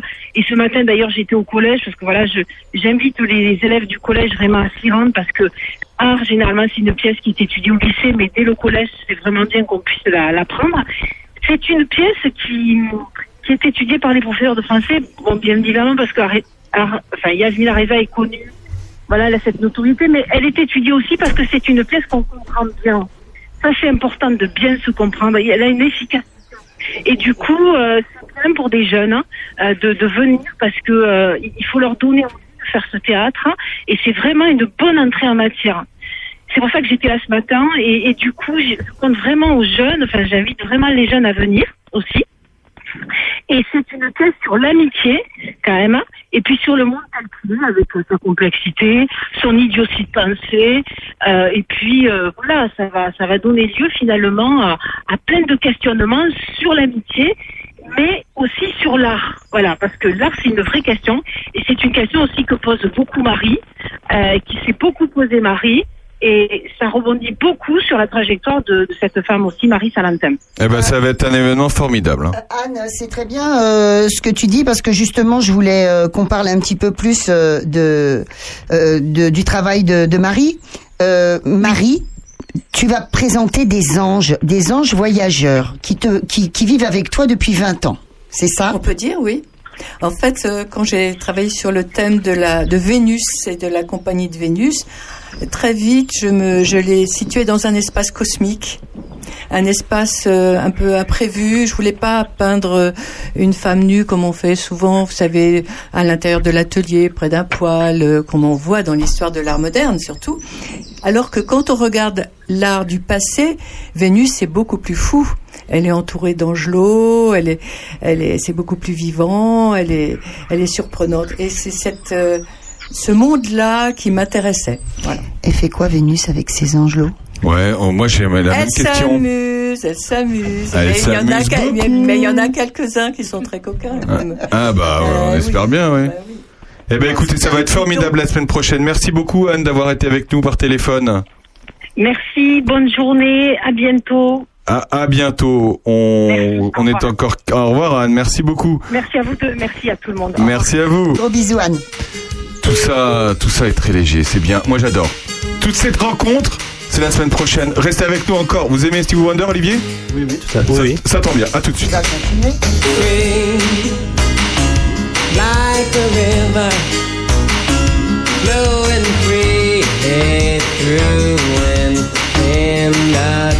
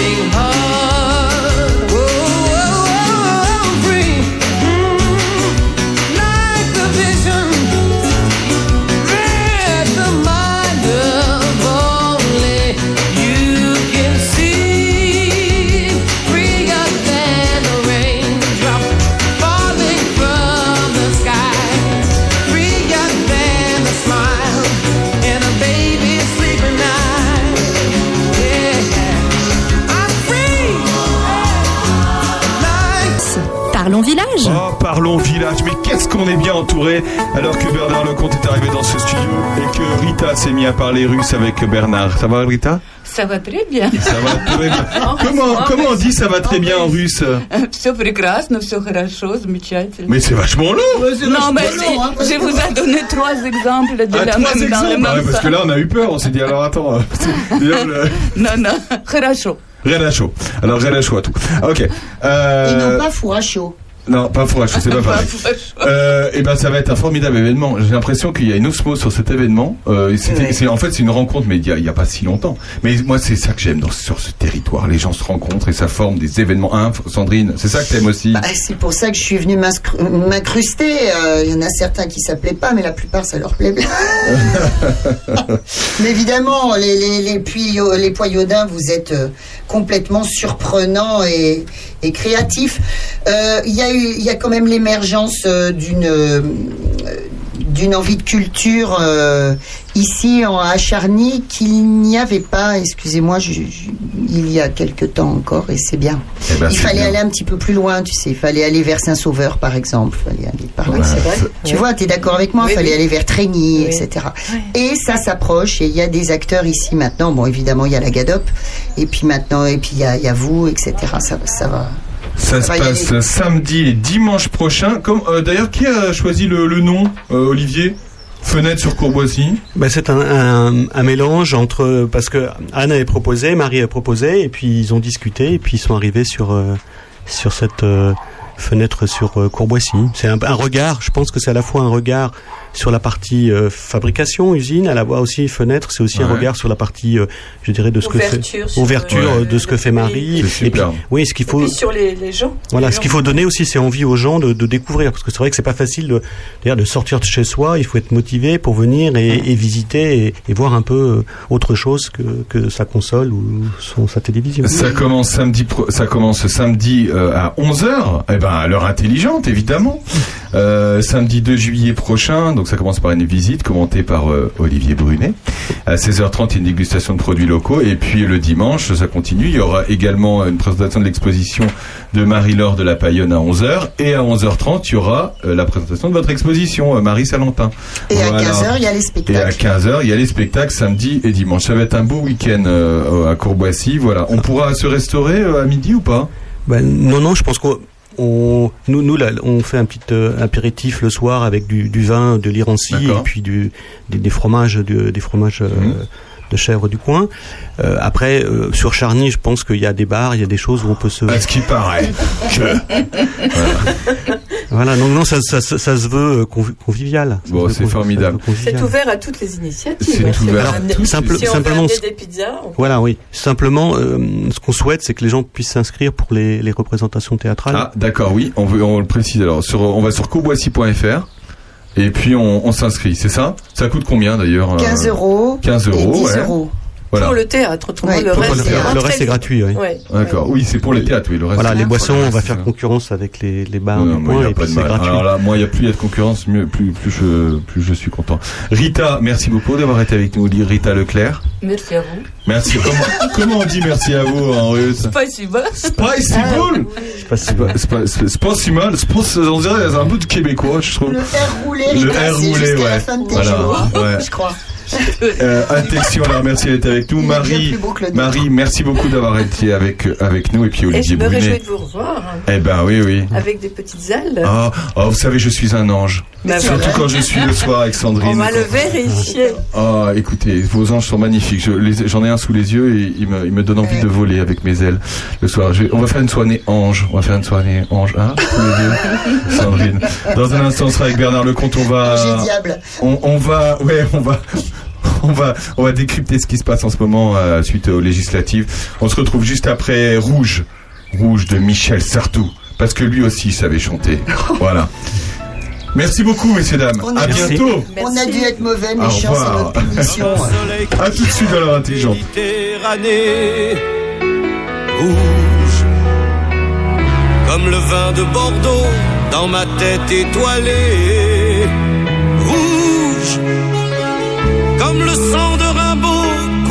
sur un cahier rouge. Comme la mer qui recouvre le désert de Judée. Rouge. Comme les joues d'un enfant quand il a trop joué. Rouge, comme la pomme qui te donne le parfum du péché. Rouge, comme le feu du volcan qui va se réveiller. Rouge, comme cette étoile au cœur de ce dormeur couché. Comme un oiseau tué par un chasseur tragique, comme un acteur blessé par les cris du public, comme un violon brisé qui rejoue l'héroïque, comme la vision glacée du dernier Titanic.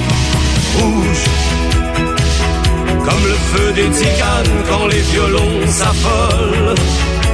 Rouge, comme un phare de signal quand un avion s'envole. Rouge, comme les lèvres d'une femme quand l'amour la rend folle. Rouge, comme le front du menteur qui trahit sur parole. Comme un oiseau tué par un chasseur tragique, comme un acteur blessé par les cris du public, comme un violon brisé qui rejoue l'héroïque, comme la vision glacée du dernier Titanic.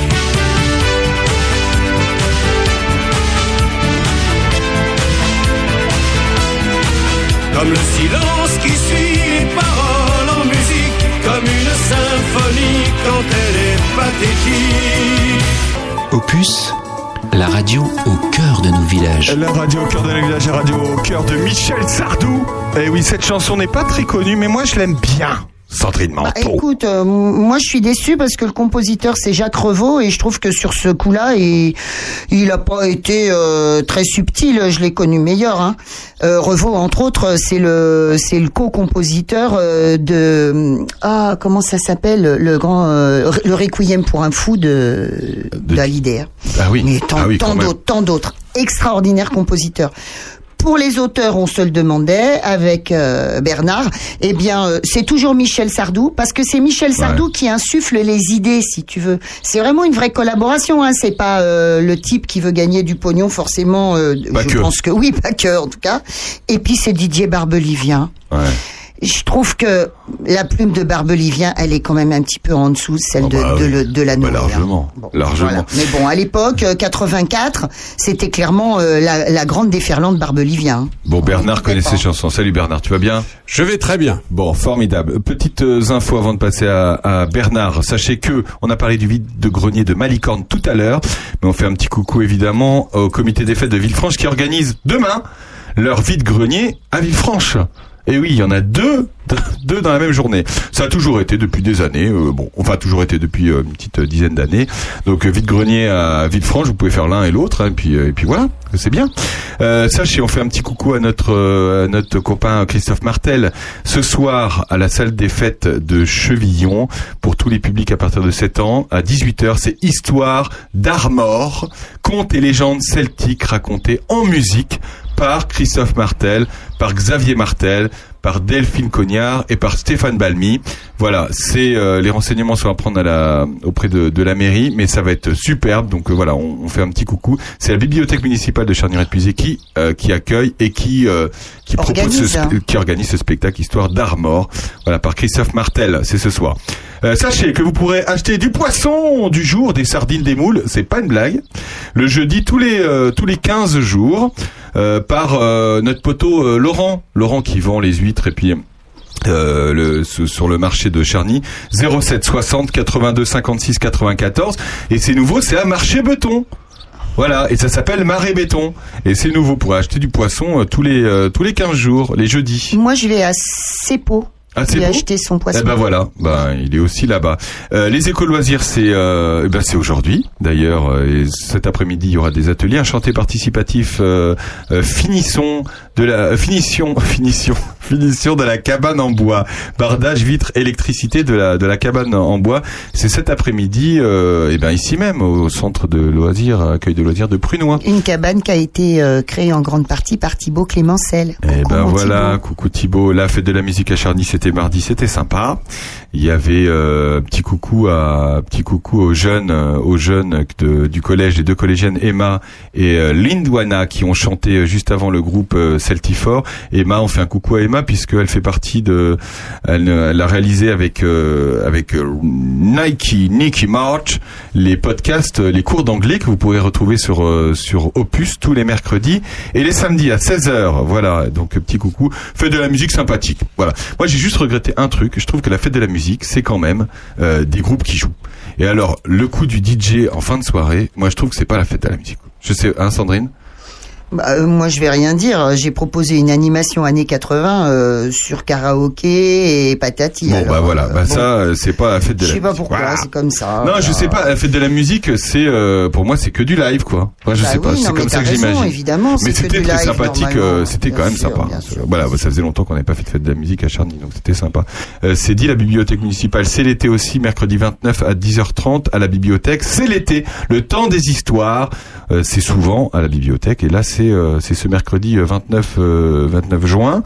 Euh, Qu'est-ce qu'il y a d'autre? Il y en a des il y a- il y en a des choses. Ça, on voit que c'est l'été qui commence. Il va hein, y parce qu'il y en a avoir votre choses. marché nocturne alors. Le marché nocturne, évidemment, on en reparlera, des, organisé par les commerçants. C'est samedi prochain, le 2 juillet, à partir de 18h, Mais ça, c'est avec le groupe Canyon et évidemment plein de commerçants ambulants. Il y aura une buvette, évidemment. Et puis surtout, c'est l'ambiance d'un marché le soir, l'été. Et ça, ça va être sympathique. Et c'est le, le 2 juillet euh, à, à Charny. Il y a un truc pratique en fait, je me disais depuis euh, qu'on n'a plus le droit de se garer dans la Grand Rue, c'est que tu n'as plus besoin de, de mettre des panneaux comme quoi euh, il va y avoir, euh, il, il faut libérer la rue et tout. Bah, disons que fait, ce qui est pratique, c'est que les barrières sont sur place. Ouais, c'est bien, ça, si vous voulez apprendre la langue des signes, sachez que c'est possible. Avec Hélène Fadlan, orthophoniste, langue des signes, c'est cet après-midi à 16h30 au centre de loisirs, encore une fois. Bah oui, mais c'est un Mais atelier oui. régulier. hein. Mais oui, c'est encore aujourd'hui. Voilà, le conseil municipal a eu lieu, euh, un conseil extraordinaire euh, municipal a eu lieu mercredi. Euh, vous pouvez le retrouver évidemment sur Facebook, sur la page de la commune ou alors sur la page de 14 villages une commune. Voilà. C'est Puis dans mon compte rendu d'éclaireur du Gâtinais la semaine prochaine. Ah, tu fais un article? Oui, oui. Très bien. La fête de l'été, c'était la semaine dernière à Charny. C'était, c'était, c'était sympa. Et les pauvres, ils ont eu des problèmes d'électricité avec un compteur. Euh, mais voilà, Miss Charny, on fait un petit coucou à Miss Charny. Euh, voilà, la Miss euh, Miss Charny aurait puisé. Bah oui, hein, c'est euh, c'est la nouvelle Miss. Très très sympathique. voilà. Mais comme toutes d'ailleurs, elles, étaient toutes sympas. Euh, Qu'est-ce qu'il y a d'autre? Euh, Bah c'est tout. Hein, je pense à je pense à tout. Euh, voilà, Bernard. T'as, t'as, tu penses à des choses qui vont arriver? Ça s'est bien passé, Bernard, ta dédicace dimanche dernier? Écoute, c'était très sympathique. euh, on a eu beau temps, comme euh, vous vous rappelez. C'était donc sur le trottoir et c'est tout à fait sympa. T'as fait le trottoir. J'ai fait le trottoir Oh, sur bah, cette écoute. petite table. Euh, Je remercie vraiment Virginie, la libraire, qui a été absolument adorable. Il faut, euh, il faut briser les barrières qui sont sur cette grande rue là, et il faut aller absolument acheter votre journal chez, chez Virginie. Il faut faire la démarche. Allez-y, il y a des livres pour enfants notamment. Ah ouais. C'est très sympathique. Ouais. Il y a toujours un cadeau à faire pour un gamin, pour une petite fille qu'on connaît. Et puis, euh, c'est son choix de livre est tout à fait intéressant. Euh, aller acheter des polars, aller acheter. bon, on n'est pas obligé d'aller acheter des trucs très intello. Hein. Il y a beaucoup de livres qui sont vraiment là au début de l'été, des choses à lire au soleil tranquillement dans son jardin. Allez à la librairie de Virginie, vraiment. Hein, ça s'appelle Homo gourmand. C'est amusant parce qu'on est dans la Bourgogne, la gastronomie, donc on est dans la gourmandise. Eh ben, la gourmandise pour les livres, ça existe. Eh ben, c'est, formidable, Sandrine. Dis-moi, euh, Bernard, toi qui as écrit euh, une trentaine ou une cinquantaine de livres, je sais plus. Quand Non, on- une trentaine. Ne me vi- ne me hein, vieillis pas, Non, non, non, c'est un bourreau de travail en fait. Est-ce que tu as déjà écrit pour les enfants? Est-ce que je sais que tu as fait des, des ouvrages euh, qui s'appellent dans une collection qui s'appelle Pour les nuls. Donc Oui. est-ce que tu fait un jour Bourgogne, tu saurais euh, euh, euh, faire évoluer ton ton, ton ton ton langage, ton écriture pour t'adresser aux plus jeunes sur les sujets encore une fois dont tu es le spécialiste, le Vatican, le Kremlin, etc. ça, ça m'est arrivé et sur les et sur les, les, les sujets que je connais, je je, euh, je n'hésite pas parfois quand on me le demande à, à, à faire ce qu'il faut. Mais il faut être clair, hein, euh, auteur de livres pour enfants. Comme on dit, les, ça s'appelle les livres jeunesse hein, dans, dans le métier. C'est un métier justement. Ouais, ouais, C'est- On, on s'improvise pas euh, auteur pour livres jeunesse. Moi, j'ai commencé ma carrière dans le groupe Bayard Presse. Le groupe Bayard Presse, c'était c'était à Paris, euh, là au, au bord de la Seine, rue Bayard, et euh, c'est eux qui avaient inventé, rappelez-vous, Pomme d'Api, euh, tous ces Okapi, tous tous ces, Ah, ces livres jeunesse. j'étais abonné à Okapi, Voilà. j'adorais. Et c'était les champions du monde de, de, de la presse jeune, comme on disait à l'époque. Et, eh ben, euh, les journalistes qui étaient consacrés à la presse jeune, c'était pas les mêmes que nous. Hein. C'était un autre métier. C'est très très difficile de, de s'adresser aux, jeunes en fonction de leur âge, euh, en fonction de leur environnement. Est-ce qu'on s'appuie sur les parents comme relais ou pas? C'est vraiment un métier. Non, mais tu vois, l'idée, euh, Bernard, c'est de se dire, euh, voilà, l'URSS disparaît, euh, s'éloigne euh, de dans nos mémoires, et cette jeunesse, mon fils, 14 ans, n'a absolument pas euh, conscience de, de cette, euh, de ce, de ce monde. euh, complètement euh, fracturé qu'était le nôtre euh, avant euh, avant euh, la chute euh, la chute de cette URSS, la chute du mur de Berlin, il comprend pas tout ça. hein. Alors il faut il faut lui il faut lui offrir mon livre sur le KGB. Je, je fais pas ma propre promo là, mais simplement euh, pour un pour un gamin de 15 ans, euh, le KGB, les services secrets, Ouais. les espions, ça parle. ça parle et ça permet en effet de relire toute cette aventure historique qui est celle de l'URSS. C'est presque un siècle d'histoire, Ouais. mais quand on le prend sous l'aspect de l'espionnage, c'est des histoires extraordinaires. C'est, mieux que des polars. Donc moi, je lui conseille ça. Et, offre-lui ce livre-là, et tu vas voir qu'il va... Alors, de temps en temps, il va dire, ah, ici, c'est un petit peu compliqué. C'est vrai que quand on entre dans les années 30, Staline, tout ça, c'est pas simple. Mais quand même, ce sont des histoires d'espionnage. Et ça, ça plaît à tout le monde. Donc c'est ton livre Les secrets du KGB, c'est Les ça KGB, la véritable histoire des services secrets soviétiques. Mais euh, euh, allez chez Virginie, Ah, vous lui demandez KGB Bah oui. et euh, vous le trouverez. Bon Bernard. Oui. Bon Bernard. Mais qu'est-ce qui se passe On regarde la télé. Il y a alors non mais franchement. Alors là vous regardez la télé. Si vous regardez la télé ou les journaux euh, télévisés depuis dimanche, on a l'impression que que Emmanuel Macron a tout perdu. Depuis dimanche, le président Macron n'a plus une majorité relative à l'Assemblée. Euh, c'est dramatique. Comment on va faire, euh, Bernard là? Alors, je vais vous rassurer, rassurer tous les auditeurs, ce n'est pas la fin du monde. Ah, bah ça va alors. On se Ah, bah, calme. c'est bon. Ah, bah, Euh, bon, les institutions de la Ve République fonctionnent. Bon, on rappelle, hein, les institutions, c'est quoi? C'est trois choses. Il y a l'exécutif, le législatif et le judiciaire. L'exécutif, c'est quoi? C'est le président de la République et le gouvernement. Le législatif, c'est ceux qui font la loi, hein, législatif c'est la loi, donc c'est l'Assemblée nationale et le Sénat, et puis le judiciaire c'est les juges. Ces trois pouvoirs sont indépendants, c'est pour ça qu'on est une démocratie, ces trois pouvoirs sont libres, indépendants, et euh, je vous rassure, tout ça fonctionne, hein, notamment le président, parce que euh, il faut pas oublier que dans le système gaulliste qui a fait cette cinquième république en 1958, le président est la pièce majeure du dispositif. Et je vous rappelle quand même que le 24 avril, le président a été réélu sans aucune contestation possible, avec une large majorité. Donc, nous ne sommes pas du tout sur un radeau pendant une tempête, nous sommes dans un pays solide, avec des institutions solides, où le président préside. Alors, on l'aime ou on l'aime pas. On a voté pour lui on l'a pas voté, ou on n'a pas voté. Mais le président préside, il est légitime. La seule différence par rapport à l'habitude, c'est qu'effectivement, le président n'a pas de majorité absolue à l'Assemblée. Ça veut dire quoi? Ça veut dire qu'il n'a pas, il n'a plus tous les pouvoirs. Or, franchement, il faut, il faut pas se désespérer que nous soyons dans un pays où le président n'a pas tous les pouvoirs. Parce que euh, quand ce président-là, c'était De Gaulle, bon, on passait et puis on sortait d'une crise euh, très grave qui était la guerre d'Algérie. Mais enfin, aujourd'hui, regardez autour de nous, tous les pays d'Europe ont un système où le président n'a pas tous les pouvoirs, quand d'ailleurs il y a un président.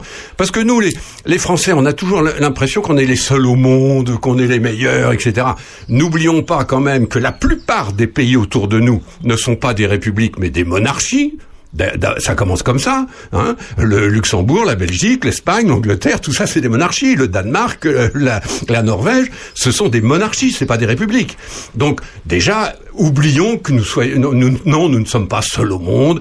Et notre système, avec un président qui domine, est tout à fait inconnu autour de nous. Où, en général, ce sont des partis qui sont élus à l'Assemblée aussi et qui discutent, qui négocient qui font des compromis. Vous, vous pensez ça, nous, on pense ça. Est-ce qu'on peut pas trouver un arrangement? Juste avant de passer à la suite, Bernard, euh, chacun, euh, chaque électeur qui a bien voulu se déplacer dans les bureaux de vote a voté pour euh, un député, un candidat qui est devenu aujourd'hui député. Finalement, est-ce qu'on peut pas se dire que l'Assemblée nationale aujourd'hui ressemble un peu plus à ce que pensent vraiment les gens? Elle est divisée certes, mais je veux dire, vous, allez voir votre voisin, il n'est pas d'accord avec vous. Vous allez voir euh, une autre personne qui habite à 3 km de chez vous, elle n'est pas d'accord avec vous. Vous avez pas les. Ça, l'Assemblée ressemble peut-être un peu plus à aux Français. Je suis absolument de cet avis. Euh, C'était tout à fait anormal. Euh, tu vois, il y a deux choses qui, ont été anormales pendant la Ve République. D'abord, c'est que pendant très longtemps, pendant cette République, euh, il y avait une immense majorité d'hommes. Donc, euh, franchement, ça ne représentait pas la population puisqu'il y avait très peu de femmes. Or, la population, on l'a remarqué, elle est composée d'hommes et de femmes. Donc ça, ça y est, on a passé ce cap et aujourd'hui, c'est tout à fait naturel qu'on élise une députée ou un député. Maintenant, pendant des années, dans cette cinquième République euh, industrielle qui remportait tellement de succès euh, économique, il y avait un ouvrier. Tout le reste, c'était des cadres, des cadres supérieurs, des avocats, des médecins, etc. C'était quand même bizarre. Et aujourd'hui, on est, on, on s'esbaudit en disant, regardez, il y a même des femmes de ménage. Ouais. Attendez, Ah bah, les heureusement. médias, ils sont fous. Hein. Ah, mais- Enfin, je veux dire, là- là-dessus, c'est vraiment. Oh là là, il y a, euh, enfin, c'est, c'est- bah, ils mettent ça en avant. Enfin, je veux dire, moi, je, ils titrent. hein. je dirais à mes, à mes confrères des médias que je connais bien, eh ben, euh, euh, ça vous est jamais arrivé, vous, d'inviter une femme de ménage à un journal télévisé ou sur un plateau? Enfin, c'est quand même pas absurde de demander son avis à une femme de ménage, quand même. Et là, on a l'impression que, tiens, tout ça tombe du ciel, c'est fou, c'est extraordinaire. Mais non, c'est pas extraordinaire. Au niveau de l'Europe, tant au niveau des pays européens que de l'Union européenne elle-même, on est tout à fait habitué à avoir des gens venus de partout et on discute et on cherche euh, des compromis, etc. Il y a pratiquement qu'en France, qui est cette espèce de, de, de république très présidentielle, encore une fois, c'est l'ombre du général de Gaulle hein, que- que- qui, qui nous domine encore. Mais voilà, alors pourvu que la France s'habitue à discuter un peu et à chercher des compromis. Ouais, mais alors du coup, qu'est-ce qu'on fait quand le président peut pas compter sur euh, une majorité absolue, euh, Bernard, pour voter ses projets de loi? Comment il va faire? Il va s'en sortir comment? Alors, c'est vrai que c'est la question de la semaine. Euh, Il y, a, y a quatre possibilités dans ces cas-là. La première possibilité, c'est de dire, bon allez, on oublie nos, nos, nos différences, il y a- c'est trop important, et on fait l'union nationale. Mais l'union nationale, franchement, ça s'est fait euh, après la guerre 14-18, après la guerre 45. Euh, c'est, c'est, il faut vraiment que la situation soit absolument Mais ça veut dire exceptionnelle. quoi d'ailleurs Union nationale? Ça veut dire on doit tous être d'accord et puis c'est tout? Oui, on se, non, on se met tous d'accord sur l'essentiel.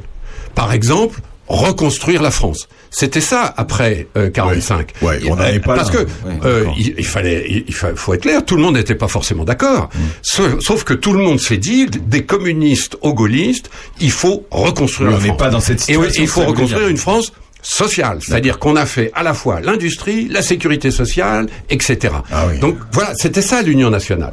Et des communistes aux gaullistes, tout le monde était d'accord avec ça. Ça n'a pas duré longtemps d'ailleurs, c'est logique, mais enfin c'était quand même important. Aujourd'hui, on n'en est pas là.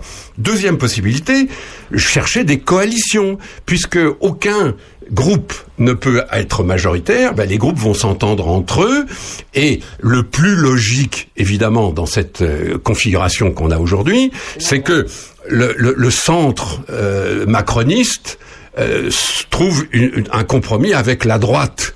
LR, parce qu'au fond, si on regarde bien leur programme, c'est pas très différent. Sauf que il y a un problème, c'est que les électeurs qui ont voté pour les candidats LR, ils n'ont pas voté pour Macron.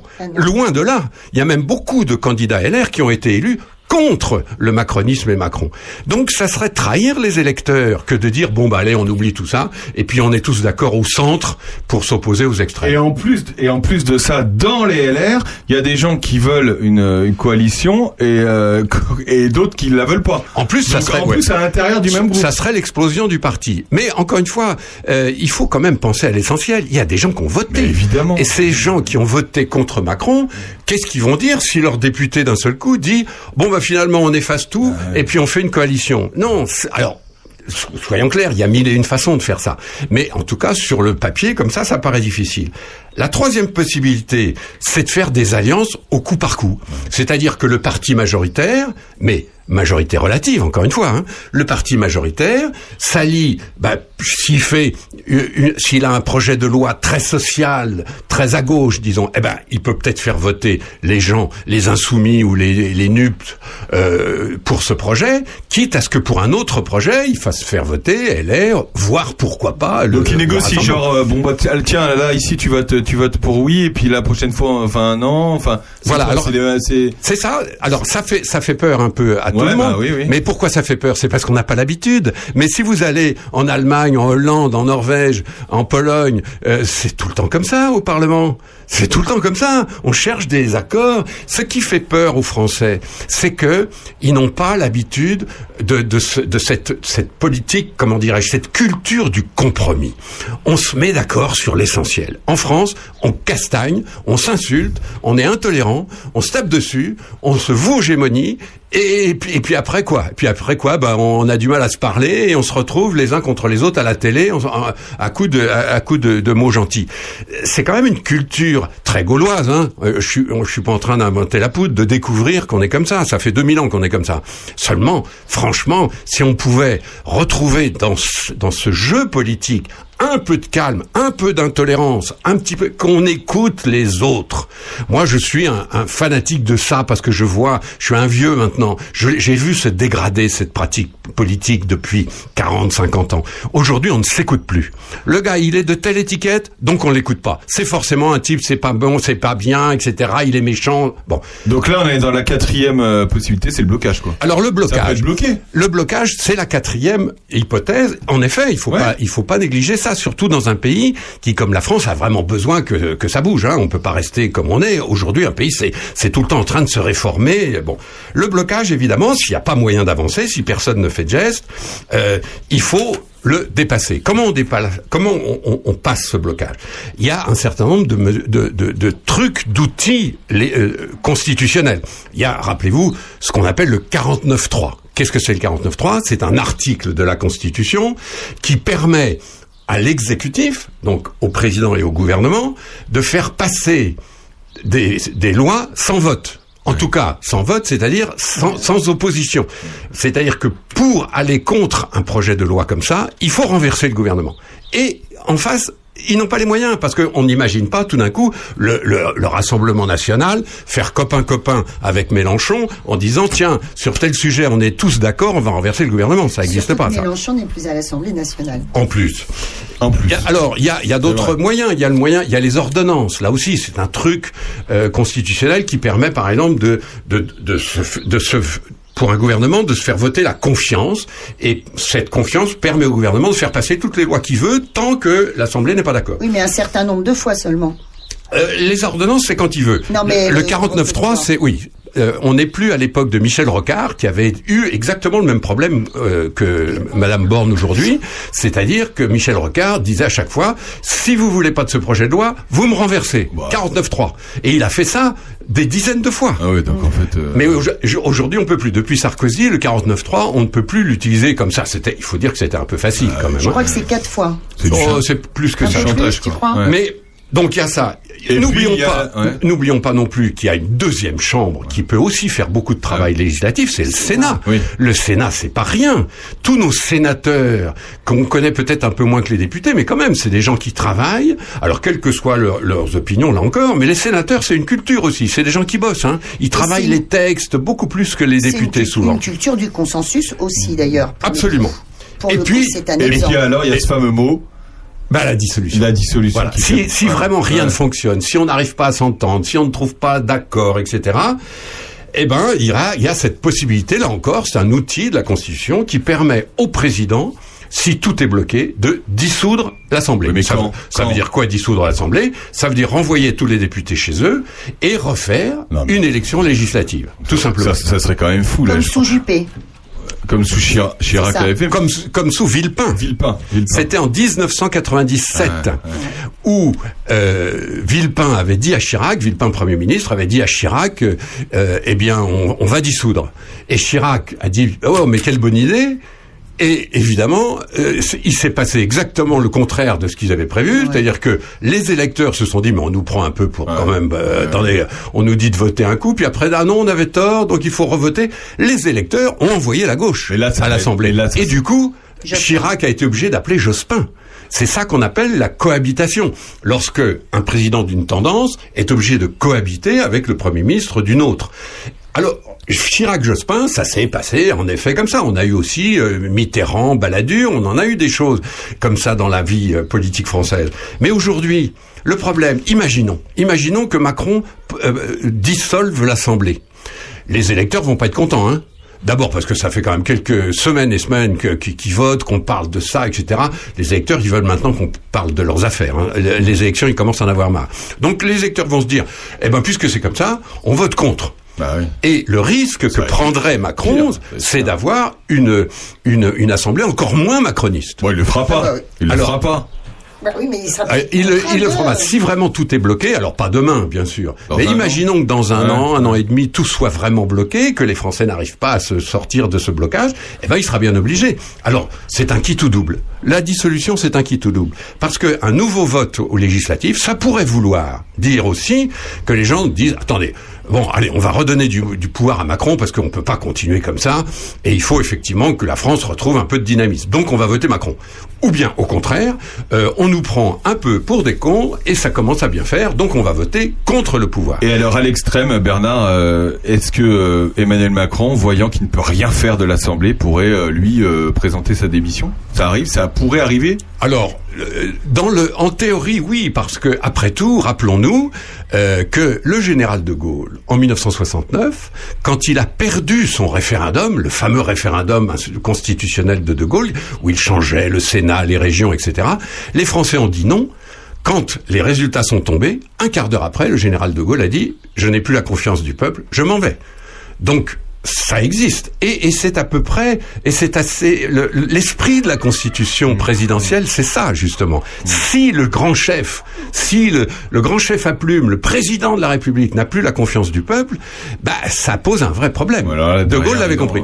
mais je vous rassure tout de suite euh, ça c'était du temps de De Gaulle. Je n'imagine pas une seule seconde Emmanuel Macron démissionner si la, la- s'il a une, une chambre de gauche. Non il fera une cohabitation. La grande question c'est de Est-ce savoir que ça avec une qui. chambre de gauche C'est ça eh bien voilà, est-ce que C'est est-ce ça, qu'il va être obligé de co- cohabiter avec un premier ministre euh, LFI comme Mélenchon en avait rêvé il y a quelques semaines ou bien plus probablement parce qu'il faut regarder les chiffres.